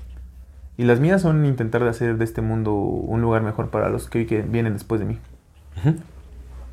Porque eso es lo que hay que hacer, carnal. Es Eso nuestra responsabilidad. Y, cuando, porque uno pregunta, ay, los demás, ¿por qué no lo hicieron? No lo sé. No lo sé. Yo no puedo estar viendo lo que los demás hacen, solamente puedo ver lo que yo hago. Y solamente puedo controlar lo que yo hago. Y ni siquiera, no, ni controlar, pero solamente puedo hacer lo que yo sé que puedo hacer. Y lo que puedo y quiero hacer es esto. ¿No? Como en verdad hacer algo. Y lo que sea, por muy poquito que parezca el cambio, es un cambio y se está contribuyendo a estas conversaciones, en la en verdad salir, el saludar a una persona, el abrazar a alguien, el preguntarle cómo está, cómo se siente, ¿no? Acompañar, si no puedes ayudar, acompaña. Consuela, Por supuesto. abraza, quiere, Muestra empatía, vive. atención. La atención da vida. Sí, sí, sí, entonces, pues eso, loco. Es, la verdad es esa, no es como... Independientemente también se puede ser muy falso de que vivan mucho tiempo, ¿no? Pero pues, lo que podemos hacer es lo que podemos hacer. Y eso es, eso es todo. Honestamente eso es todo, ¿no? Ser menos duros con nosotros. Empezar a amarnos más. Y trabajar en comunidad. Trabajar en comunidad. Porque así somos más fuertes. Tenemos más posibilidades. Somos más, amigo. Somos desarrollamos más nuestro potencial. Sí, por supuesto. O sea, si, si le hacemos caso a las historias que se contaron desde siempre de estos seres, que son las- es la misma historia, pero contada de, con lenguajes distintos, pero es la misma historia, pues son poquitos. Son poquitos y ahora son menos. Sí, eso es cierto. Son poquitos y ahora son menos. Posiblemente. La verdad es que no sabemos nada. Pero nos- pues a partir de lo que ve- a partir de lo que podemos historia. observar, de lo que podemos entender, pues sí podemos sacar algunas. Ellos mismos registraron su historia, ¿no? Ellos mismos contaron sus pedos. ¿Para qué los cuentan? Por vanidad. Recordemos que Yahvé era vanidoso. Yahvé dijo, ah, ¿no me van a adorar? Pues si para eso los hice, bola de culeros. ¿Cierto? Yahvé era vanidoso. Yahvé era- Yahvé era envidioso. Rencoroso. Yahvé era rencoroso. Y todos los dioses han sido iguales. Ah, ¿no me van a adorar, bola hijos de la chingada? Pues ahí les dan los castigos. Pum. Infinito tiempo para ser infinitamente rencoroso. Tal vez así funciones. Tal vez ese sea tu, tal vez eso sea lo que eres. A esa escala de vida, bueno, de... Tal vez por eso creas seres, porque te sientes solo y nadie te adora más que tú. Tal vez tu mujer no te, no te respete y por eso tienes que venir a crear monos para que te respeten. Y luego los hijos de la chingada hacen podcast para faltarte el respeto. ¡Ta madre! Y ahora vivo infinito. Ni siquiera puedo confiar en el dulce placer de morir con los 80 años ya que se vayan a la chingada todos. Ya me morí. Porque yo vivo infinito, hijos de su chingada madre. Y mi señora me trae así, mira. Infinitamente. Por, Ah, por te la pasas de galaxia en galaxia y tu casa. Y tus 300 hijos con miles de ojos. Ya ¿Qué? mejor cásate con esa humanidad. Siempre con tus pinches experimentitos. No, no es- ¿Cuándo te ha salido uno? No, pero es que ya va a salir. ¿Cuándo, José? ¿Y cuándo vamos a ver los frutos? ¿Cuándo? Llevo 300 billones de años esperándote. Bien me lo decía mi madre que no existe. No te cases con ese cabrón. Se la pasa de planeta en planeta, de galaxia en galaxia. ¿Y qué ha hecho de su vida? Nada. Y pues, pum, vale, te También tienes, es te- una posibilidad. Te tienes que desquitar con los monos. A ver, pinches monos, ustedes me las van a pagar. y luego pinches monos faltando a respeto también. Sí, no, pobres, ¿no? Ya, ya. Qué locura vivir compasión por Yahvé. Qué locura. Pues es que eso es lo que tenemos, eso nos hace especiales al menos, que podemos tener la opción de ser compasivos. Sí, por supuesto. Porque sí la tenemos. Sí, sí, sí, No puedo. la ejercitamos, pero la tenemos. Todo lo demás, pues ya, no queda en nuestras manos. Nada está en, nada está bajo control, güey. Tal vez ellos sí lo tengan, pero nosotros no. Que digo que también conforme vayamos estudiando más sobre la historia, sobre los fenicios y como todo ese tipo de cosas, iremos entendiendo más si es que hay eh, otras posibilidades además de eh, Vivir muchos años. vivir muchos años. O sea, otras razones por las cuales, o, u otras herramientas a través de las cuales han logrado sostener este propósito a lo largo de tanto tiempo. Pues es- Hay que analizarlo. hay que Sí, analizarlo. no, no hay que- Pero hay que definitivamente eh, algo, o sea, eh, eso respondería a muchas preguntas. Todas. Casi todas. Muchas. El 90% de las preguntas que, que podrías hacerte de, ah, pero ¿cómo hicieron esto? Viven un chingo. ¿Pero cómo hicieron esto? Viven un chingo. ¿Pero por qué estas familias? Porque son las mismas. ¿Pero por qué la misma familia? Porque pues, son sus esclavos favoritos. Lo dijiste muy bien. Hay esclavos que viven a toda madre. Hay esclavos que viven bien. Hay esclavos que viven más o menos. Hay esclavos que viven de la chingada. Y hay esclavos que nunca supieron que son esclavos porque ni siquiera alcanzaron a vivir. Sí, sí. Y Sí, sus- sus definitivamente lo que alcanzamos a ver no es... Sus esclavos favoritos son los mismos. ¿Quién son los- está detrás son- de Son todo? la reina, que la reina es tía del George Bush, el George Bush es tío del Obama, este güey. es- Esos son sus esclavos favoritos. ¿Por qué razón? ¿Quién sabe? Sí. Tal vez sean los esclavos que los han acompañado desde siempre. Tal vez sean la descendencia de Adán directa. No lo sé. Puede ser alguna descendencia ahí como... Pues sus- son sus esclavos favoritos. Pero who knows, ¿no? Who knows. O sea, quién Who sabe. knows. Quién sabe. O sea, honestamente, quién sabe. Pero pues, una pinche raza de seres que llevan mucho tiempo resuelve muchas cosas. Y eso se conecta directamente con Agartha, échele. Se conecta directamente con Agartha porque de ahí se supone que viene el pueblo puro de los arios. Eso es lo que decía, bueno, lo que creían los nastis. Mm.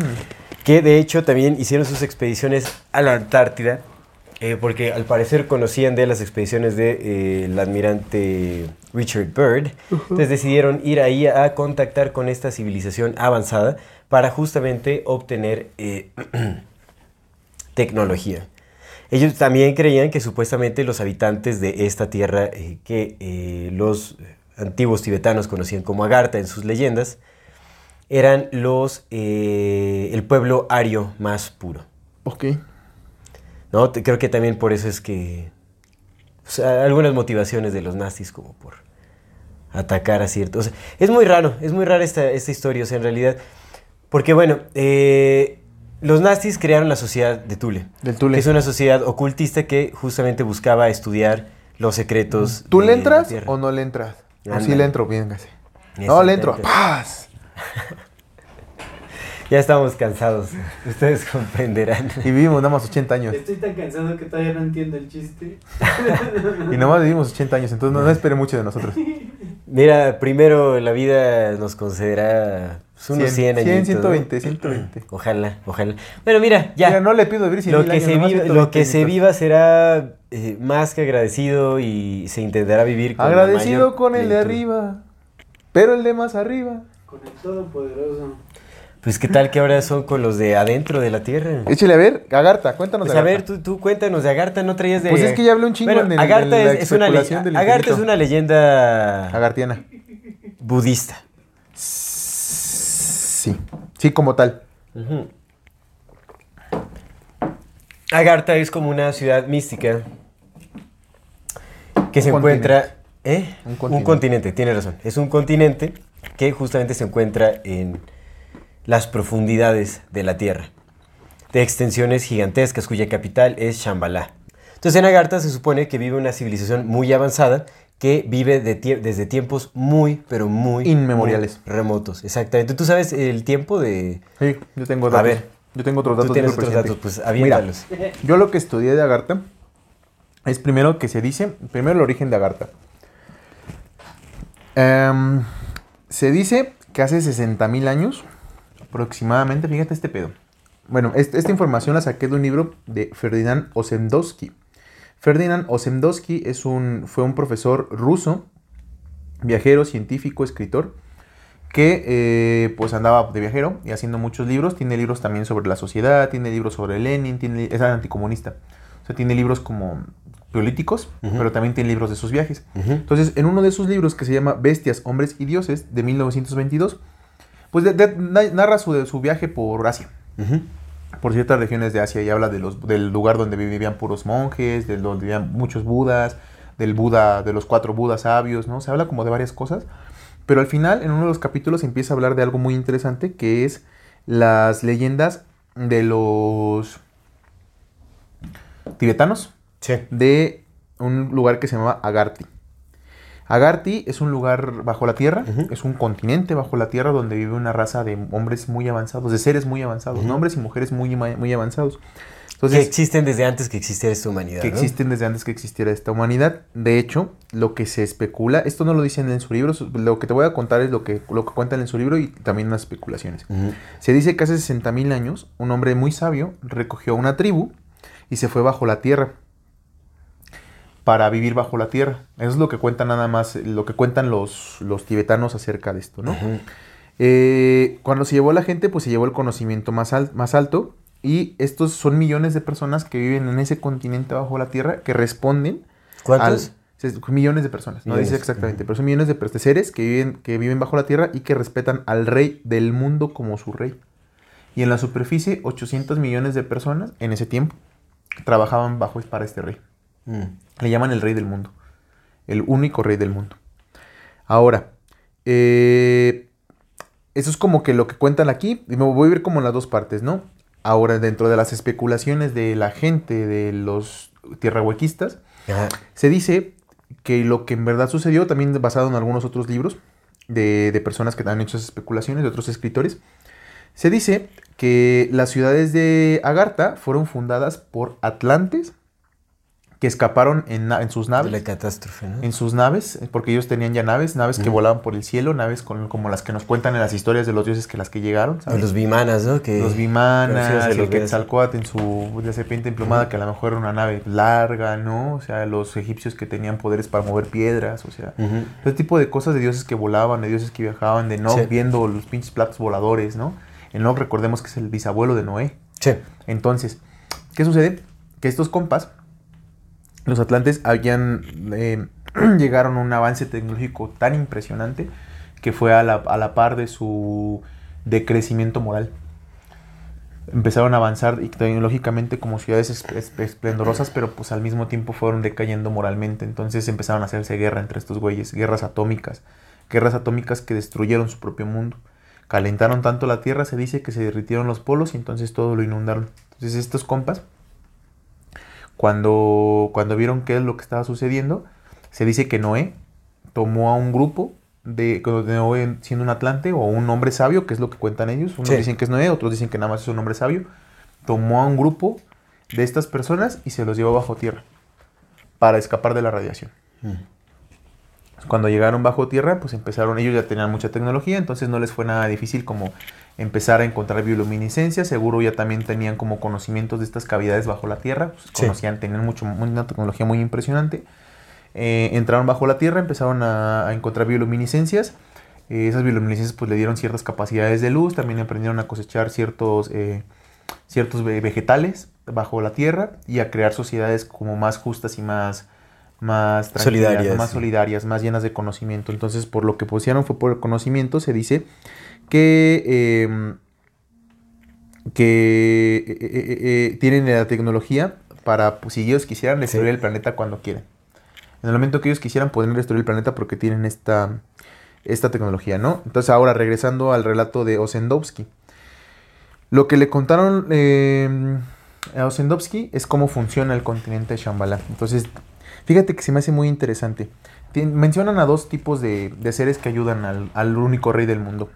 Los panditas, así llaman panditas, que son como Mm. los hombres de ciencia o los seres de ciencia. Y los goros, por eso dibujé un goro diamond. Mm. los goros, que son como los sacerdotes, por así decirlo. Ok. ¿no? La parte espiritual. Sí. Entonces, fíjate cómo, cómo lo narras. A mí se me hace muy curioso porque, a ver, dice que el rey del mundo entra a una cueva que siempre está oscura, excepto cuando él entra.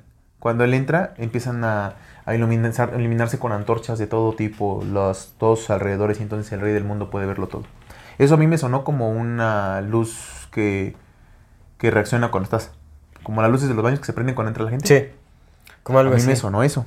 Estamos hablando de este libro es de luz 1922. automatizada. Sí. No existían esas tecnologías. Entonces la gente decía, no, es que cuando entra todo se ilumina a su paso alrededor, ¿no? Cuando llega, lo recibe un goro, un goro que siempre está tapado de pies a cabeza. Sí. En- y ahí, dentro de, de donde, de esa cueva, está el, el cuerpo de su predecesor, embalsamado en un ataúd. Él llega y habla con él. Habla con el cuerpo de su predecesor. Y el cuerpo de su predecesor que está embalsamado saca un rostro. Es como un rostro antiguo y empieza él a platicar con él y empieza a tener conversaciones como le pregunta cosas. ¿Eso te suena a algo? Bueno, te, te lo voy a poner más fácil porque creo que es muy, muy, muy amplia mi pregunta. Ok. ¿Eso, ¿Eso no te suena a la fortaleza de la soledad A la fortaleza de la soledad. de Superman? Oh, sí, sí, sí, por ¿No te supuesto. suena a eso? Ya, ya, ya, sí, sí, sí. Que llega a esta... Con Yorel y que mete un cristal y platica con Y platica- sí, sí, Con sí. su antecesor. Aquí se me claro con por su supuesto, antecesor. por supuesto. Tiene pláticas. te- ta- tan, ta- tal. Se dice qué pedo. Se, se ponen de acuerdo. Ya el pinche antecesor pues vuelve a morirse porque estaba muerto, ¿no? Y el rey del mundo, si, y ya con esto, él ve, porque tiene acceso a, las- a los pensamientos, ideas y sensaciones de todo el resto del mundo, o sea, Sí. del resto del mundo superior. Y entonces él, de acuerdo a lo que observa en el resto del mundo, decide si lo que están haciendo es correcto, si lo que están haciendo es correcto no interfiere, si están haciendo lo correcto, no están haciendo lo correcto, destruye. Eso es lo que hace el rey del mundo, es como un juez del mundo eh, exterior. Ahora, eh, este poder de, de canalización, de control mental, de todo esto, fíjate, esto es bien interesante. Se le fue dado a, a Agarthy por el misterio del Om. Del Om. Que es el nombre de un ser antiguo sagrado, el primer Goro, el primer sagrado, que vivió hace 330 mil años. Ok. ¿Recuerdas cuánto tiempo se nos ha dicho que lleva el Homo sapiens aquí? 300 mil años. Está loco, güey. Sí, sí, está bien loco el pedo. Fue el primer hombre, fue el, fíjate, escuché esto, fue el primer hombre en conocer a Dios y de ahí enseñó a la humanidad a crear, a tener esperanzas y a luchar contra el mal. Eso suena a un cabrón que llegó y le dijo mono, ten fe, chambea. Sí, exactamente, que le pasó herramientas y todo. Bueno, pues es que, es que también eh, puede empatar un poco, ¿no? Con este. Pues la, la historia enoquiana, como el, el- el libro de Enoch y todo ese asunto, ¿no? Es Algún güey, ángel caído que sí, le sí, dio. con- este- Porque escucha esto ahora. Después de esta conversación con el predecesor del rey del mundo con su antecesor, o sea, Sí. después de meter el cristal y ver a Llorel y platicar con él, ¿qué, qué pedo pinche Llorel, no? Que es el Om, Sí. que es este primer hombre que existió aquí, que murió y que se fue el primer sabio. O sea, el, que, el primer sabio de hace 330 mil años es el que está en el ataúd. Sí. Entonces el rey del mundo actual llega y platica con ese güey. ¿Qué traes? No, pues ¿qué vamos a hacer? No, pinches monos, te pasan de pendejo. No, pues están haciendo esto. No, pues chingatelos a todos. No, cámara. Después de ese pedo, se hace el concilio de Dios. O sea, con sus allegados, con su, con su más círculo cercano. Hace un concilio de Dios para juzgar las acciones de los habitantes. Luego, el rey del mundo entra a orar en solitud. Y cuando está en solitud, en el altar frente a él aparece el rostro de Dios. Y él se comunica de esta manera con el Todopoderoso. Y ahí ya le, ya le, ya le pide permiso para hacer lo que piensa que va a hacer. O sea, primero se pone de acuerdo con su antecesor, Sí. va a su concilio, lo platican, y una vez va, se va en solitud a platicar directamente con Dios. Como si Dios fuera un ser en otro lado, Sí. ¿sabes? Como un Padre Todopoderoso que ya no está aquí, como un Anu que se fue, Sí, sí, sí. como sea, un Quetzalcoatl que abandonó, ¿sabes? Como un Dios donde dicen los ángeles el, el, programa del futuro lo van a ver, como el Dios que los ángeles dicen que era muy distante con ellos y que no les hacía caso y que no lo tenían presente y prefirieron seguir a Lucifer sí, porque Dios no les hacía caso, estaban solos. porque ya los había abandonado. Sí, sí, sí, es cierto. Y este güey tiene contacto directo con ese Dios, con el Dios Todopoderoso. Entonces es el rey del mundo.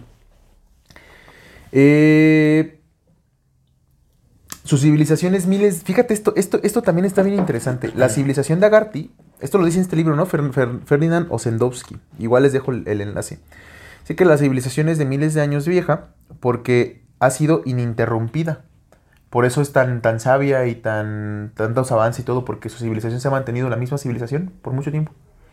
Por mucho, mucho tiempo han sido la misma civilización. Mientras, que viven las, en de armonía, pues. mientras que las de Pero nosotros sí ha- van bien en Pero sí ha pasado por un periodo evolutivo, sí, o solo se mantienen. No sé, por eso te voy a decir algo. Eh, aquí están los dioses. Fíjate esto que dice. Aquí, aquí están los dioses que de tanto en tanto se parecen a la humanidad. Mm. Hasta ahí, ¿no? Aquí dice que son los dioses que tanto. Después, eh, en otro libro, de acuerdo a Nicholas eh, Rochard, que es un teósofo, escritor, espiritista e investigador, teosofía, ¿no? Pero, bueno. Eh, en Egipto tenían contacto con estos habitantes de, debajo de la tierra y estaban representados por estatuas gigantes. Él, él lo que él, él especula que eran estos gigantes que se representaban, que en verdad sí eran así de grandes, ¿no? Como las estatuas del Buda, las estatuas de los dioses, los atlantes, Sí. etcétera, que eran güeyes Eh, gigantescos. enormes, como Sí. los Nefilim, Exactamente. Los que eran hijos, directos de los ángeles. O sea, los primeros ejercicios. Sí, ¿no? pues fu- fue el resultado de ángeles con humanos, ¿no? Bueno, entonces, eh, para mantenerme en este relato, pues uno de estos maestros que, o que vienen de la tierra, o uno de estos dioses que de cuando en cuando se aparecían de la manera decían, somos los dioses, ¿no? Somos sus creadores, güey. ¿Qué pedo? Uno de ellos fue Quetzalcoatl. Y también dentro de la misma especulación, ya otros, otros investigadores con esto, pues especulan otras cosas en las que dicen que muchas de las entradas hacia Agartha están en Brasil, que hay otras en otras partes Sí. del mundo. Se supone que eh, el, el lugar en donde reside el Dalai Lama en Tíbet, que bueno, ahorita ya no está en Tíbet, ahorita ya está en Dharamshala, porque, por el conflicto lo- sí, de lo los chinos, que supone que supuestamente la ocupación del gobierno chino en Tíbet en los 50 se dio justamente porque querían ocupar este... eh. Querían poseer la entrada directa a Agartha, Agartha. porque supone que bueno, en ese entonces el Dalai Lama tenía contacto directo con el líder de- Con el rey del pueblo mundo. de Shambhala, exactamente, y recibía órdenes directas de él para que las transmitiera a la humanidad. Y supone que en, el- en este templo en donde habitaba mm, el Dalai Lama había un túnel que justamente te llevaba hasta... Sí, eso es lo que se dice. Entonces se especula que, que están todos ahí abajo. Y mira, te quería decir esto, lo siguiente que a mí me voló la cabeza, güey, porque escucha esto. El envejecimiento no es natural, sino es un tema de enfermedad, lo que dicen estos, estos compas, ¿no? Lo que le dijeron a este compa. Que el envejecimiento no es un tema natural, que en realidad no tenemos por qué envejecer, pero lo que nos hace envejecer son los rayos del sol. Ah, Y, y, que es bien cierto, la alimentación asquerosa y pésima que tenemos. sí, por supuesto. Güey, ni si es bien cierto, güey. Mientras estos güeyes podríamos vivir, yo creo que unos 200, 300 años sin pedos. Pero nos alimentamos de la chingada desde que nacemos. Y todo lo que nos dan está hecho para matarnos. Ujú. Eso es bien cierto. Pero escucha esto, amigo, que, que eso es lo que a mí sí, me... sí, que por ahí también este, estuve leyendo, ¿no? Que justamente se, re- se refugiaron estos eh, seres en el, en el centro de la Tierra porque eran muy sensibles a la radiación solar. A la Entonces, radiación para solar. protegerse del sol, Que se mira. metieron por ahí. Ahí te va. Dice, The sexes live apart in Agartha and marriage does not exist. Los sexos viven separados en Agartha y el matrimonio no existe. Cada uno es libre e independiente y un sexo no depende de- de- del otro para su po- aporte económico. La reproducción es por parte- partenogénesis. Ah, no me digas. Y los niños nacidos de vírgenes, todos son mujeres. Todos los niños que nacen de vírgenes son mujeres. Pero si toda la reproducción es así, por partenogénesis. Por eso. Y todas son mujeres. ¿Todas son mujeres? Todas son mujeres. No sé cómo nazcan los hombres, pero aquí dice que todas son mujeres. Ok. En esta civilización matriarcal, la mujer es considerada el sexo normal, perfecto y superior. Los niños son criados colectivamente por maestros especiales y no por familias privadas. Ellos son apoyados por la comunidad. Por tanto, ah, también sus madres. Eh, la, mm, la cultura, la cultura superior, la cultura científica superior de esta gente subterránea, de las cuales sus flying sources, sus ovnis voladores, Sí. son un evidente ejemplo, es el resultado de un desarrollo superior del cerebro y de cerebros más energéticos. Escucha esto. Esto es debido a que sus energías vitales fluyen hacia arriba a su cerebro, en vez de estar disipadas a través de sus, sus canales sexuales. ¿Sus qué? Sus canales No, sexuales. pero antes, ¿qué Ah. fluye en...? Eh, esto, su... Ah, que su energía vital fluye hacia su cerebro. Ya, la energía vital. Su energía vital su- fluye hacia su cerebro, en vez de estar siendo disipada a través de sus canales sexuales, como en la mayoría de las llamadas civilizaciones civilizadas de la superficie. De hecho, la indulgencia sexual está completamente fuera de sus vidas, porque los frutos, porque debido a, su, a los frutos de su dieta, su sistema endocrino está en un estado perfecto de balance y de, armo- de armonioso funcionamiento. Como los niños pequeños, como los niños pequeños, y no están estimulados para una actividad anormal por las toxinas metabólicas, como las que se producen por, la tales, por las comidas como la carne, el pescado, los huevos y algunos afrodisíacos como la sal, la pimienta, el café y el alcohol manteniendo su, su sangre pura y libre de toxinas, la gente subterránea tiene, la, tiene la posibilidad de vivir en completa continencia, conservando todas sus energías vitales y convirtiéndolas en, en energías superiores del cerebro. Su desarrollo científico superior es el resultado del hecho de que sus cerebros son superiores a los nuestros en desarrollo intelectual. Estas son las razas que crearon los Flying Saucers. Los Sí, se supone que de Agartha vienen los Flying Saucers y que de ahí, por ejemplo, los nazis tomaron esa tecnología y ya lo adoptaron que los no son distintos gobiernos. son intraterrestres. Son intraterrestres. Pero qué curioso, ¿no? ¿Cómo, Es muy curioso. ¿Cómo dicen que funcionan sus estas muy parecidos a, um, a un mundo feliz? Ajá, cómo funciona su sociedad, sí. Está súper raro. Y mira, yo te lo decía hace rato, no te lo dije en el exclusivo, pero me gustaría como retomarlo aquí. Esto ya no tiene que ver con, con mis comentarios machirulos de, de siempre, porque pues te digo, ¿no? Que que estoy re- otra vez retomando mi tranquilidad de decir, güey, no, no estamos peleados. O sea, sí estamos peleados unos contra otros, pero no es nuestra culpa, ¿no? Más bien lo que tenemos es construir, entonces no tiene nada que ver con el hecho de las féminas. Rápido, te lo decía, yo antes, antes de, de todo el contenido que empecé a consumir, que me hizo enojar contra, contra, los, contra las mujeres, porque eso, pues eso sucedió, me enojé. Eh, antes de eso yo tenía esta idea como medio extraña tal vez, o normal, quizás es esto, que, de que las mujeres sí tenían como algo, algo diferente y algo especial, ¿no? Como algo distinto a nosotros, que las hacía como más poderosas, si quieres decirlo. Yo Sí. tenía esa concepción, ¿no? Y después, pues la cambié y dije, no, güey, es que la chingada, después me enojé y pues peor tantito. Pero ahora como que la retomé un poco. Y la había, la había estado retomando este fin de semana. Dije, güey, pues es que pues, las morras funcionan distinto, güey. Ellas sangran todos los meses y tienen un chingo de resistencia por eso. Sí. ¿no? Sus hormonas, etcétera, la forma en cómo controlan, la forma en cómo manipulan, o sea, eso también es cierto porque pues, pueden hacerlo, pero pueden hacer otras cosas también como mucho más creativas y aparte, pues, güey, mantienen un, un lazo con el bien, con el hijo en el vientre. Y lo platicamos igual en el exclusivo, en, en las orgías de luna llena, eh, pues todo funcionaba chido para el hombre porque el hombre no, no sabía quién era el padre, pero la mujer sí sabía quiénes eran sus hijos. Sí, por. Siempre supo quiénes eran sus hijos. Siempre, Sí, la sí, mujer siempre ha sabido quiénes son sus hijos. Los hombres no. Las mujeres sí. Eso da una línea directa de, de herencia matriarcal. Súper, súper concisa y súper clara porque tú sí sabes quiénes son tus hijos. Sí. Entonces, eh, bajo todo esto a mí se- y después leí, cuando leí esto dije, güey, qué extraño. Qué extraño cómo son las sociedades que nos cuentan que viven bajo la tierra, o estas sociedades perfectas, o estas sociedades de los creadores de la humanidad, o de lo que quieras, funcionan de una línea matriarcal en la que pues ellas saben quiénes son los hijos, y aparte pues ya no hay familias aquí, todos son criados de manera de partenogénesis, de manera artificial, y pues todos son creados por la comunidad, ¿no? Todos son hijos de todos, es, eh, es como se dice, pero en realidad es que no, pues son hijas de sus madres. Sí, es como una utopía matriarcal en realidad. como una utopía que, matriarcal. que, o sea, en realidad, o sea, ni siquiera sabemos si es real todo esto de la Tierra hueca, pero lo más, que ¿no? se dice, pues, definitivamente tiene el propósito de empujar ciertos pensamientos también, o yo qué sé, o sea, porque todo tiene un propósito. Si no es real, o sea, también... eh, eh, Suena se, mucho ha, se, ha empujado, se ha empujado muchísimo también la, la idea de la Tierra hueca, o sea, muchísimo. Sea real o no sea real, pues también hay que preguntarnos por qué tanto empeño en hacer eh, creer algo, ¿no? Que bueno, te digo, o sea, yo en realidad sí creo que hay cavidades gigantescas en la Tierra, sí creo que puede haber civilizaciones por ahí. Bueno, ha habido civilizaciones, o sea, se han encontrado ciudadelas enteras como las que mencionaste en Turquía y todo ese asunto. Se han encontrado ya mm, como la, eh, eh, el, eh, este cuerpo de agua, ¿no? O sea, que es tres veces más grande que, los, que nuestros océanos conocidos. Eso está rarísimo. Digo, todavía no sé cómo Empatarlo, ¿no? cómo aplica físicamente Sí, sí, sí, ese fenómeno, pero eh, es muy, muy extraño.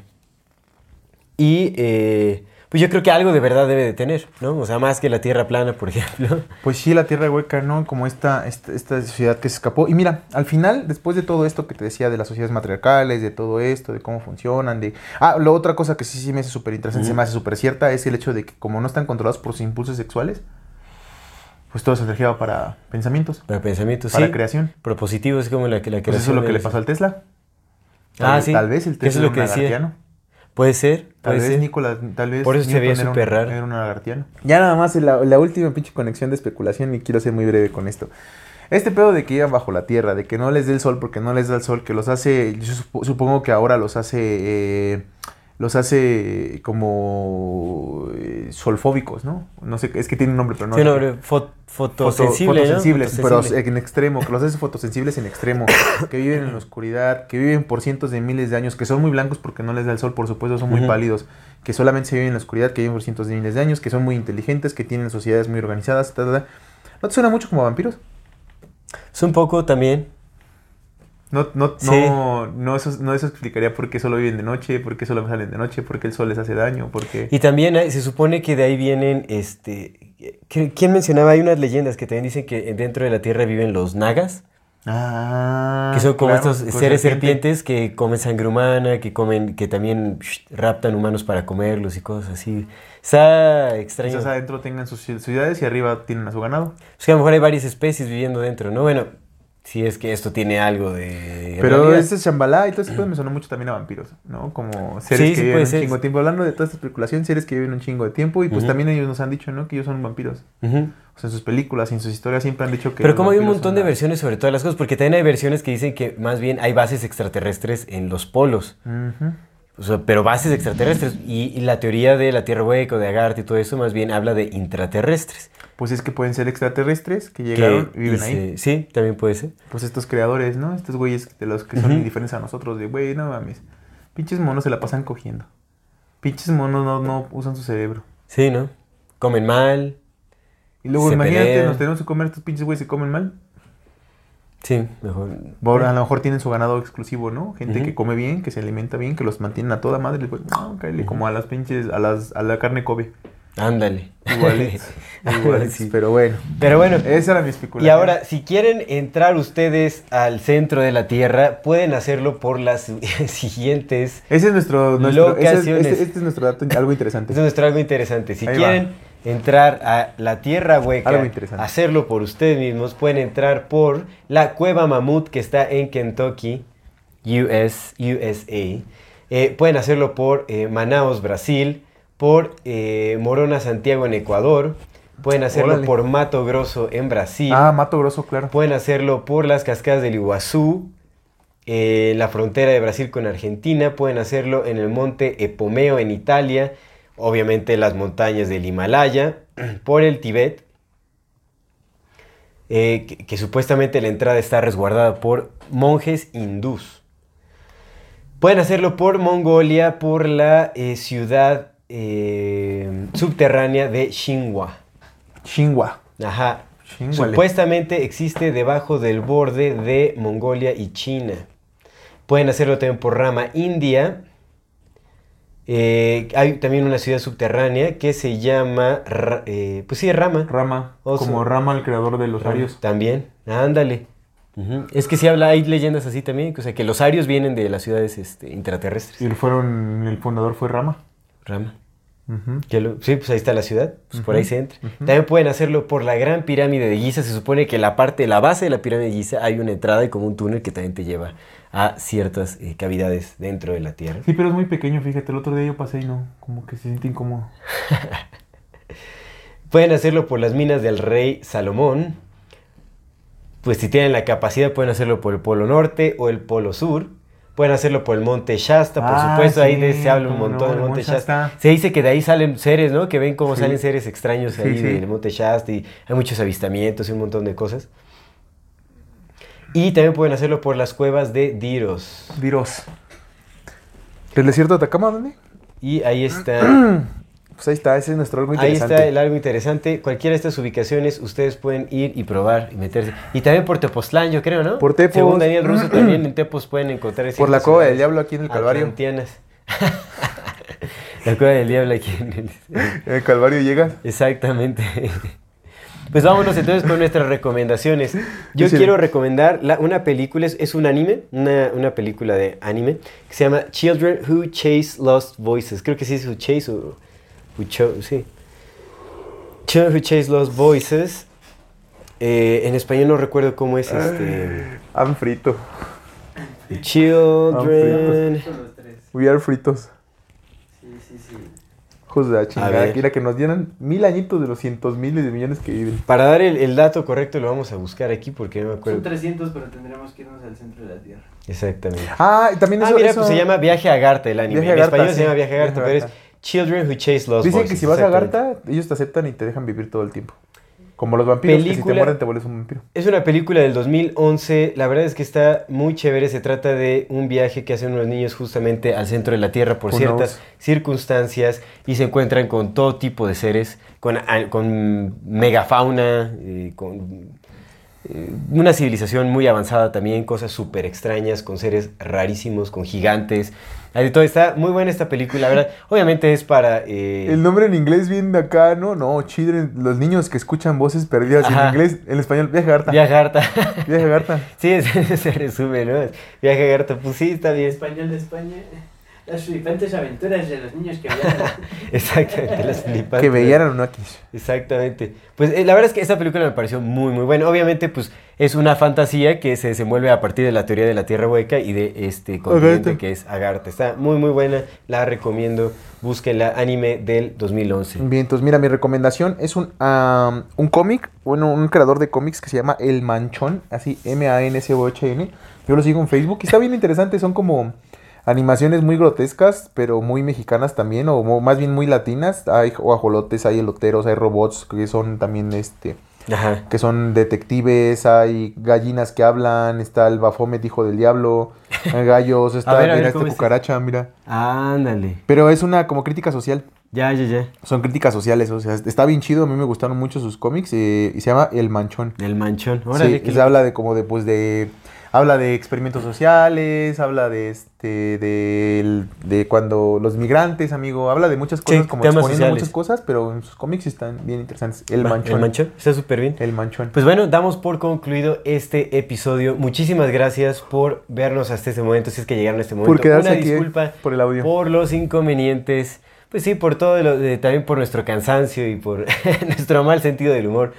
Pero agradecemos muchísimo su compañía, en serio no tienen idea. Y ya saben, si no se han suscrito a nuestro canal, pueden hacerlo ahora. Denle click a la campanita para que les llegue notificación cada que saquemos un nuevo video. Si les gusta lo que hacemos, por favor ayúdenos compartiendo nuestro contenido para llegar a más personas y así seguir creciendo. Síganos en redes sociales como MorfatiMX.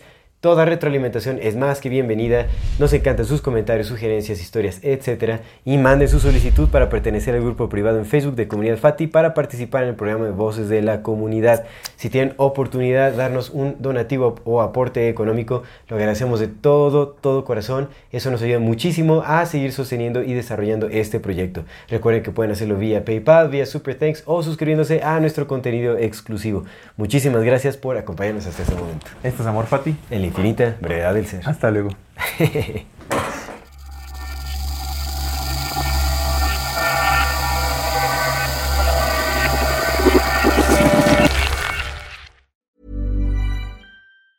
Ever catch yourself eating the same flavorless dinner three days in a row? Dreaming of something better? Well, HelloFresh is your guilt free dream come true, baby. It's me, Kiki Palmer. Let's wake up those taste buds with hot, juicy pecan crusted chicken or garlic butter shrimp scampi. Mm. Hello Fresh.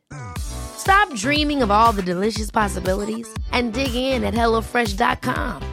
Let's get this dinner party started.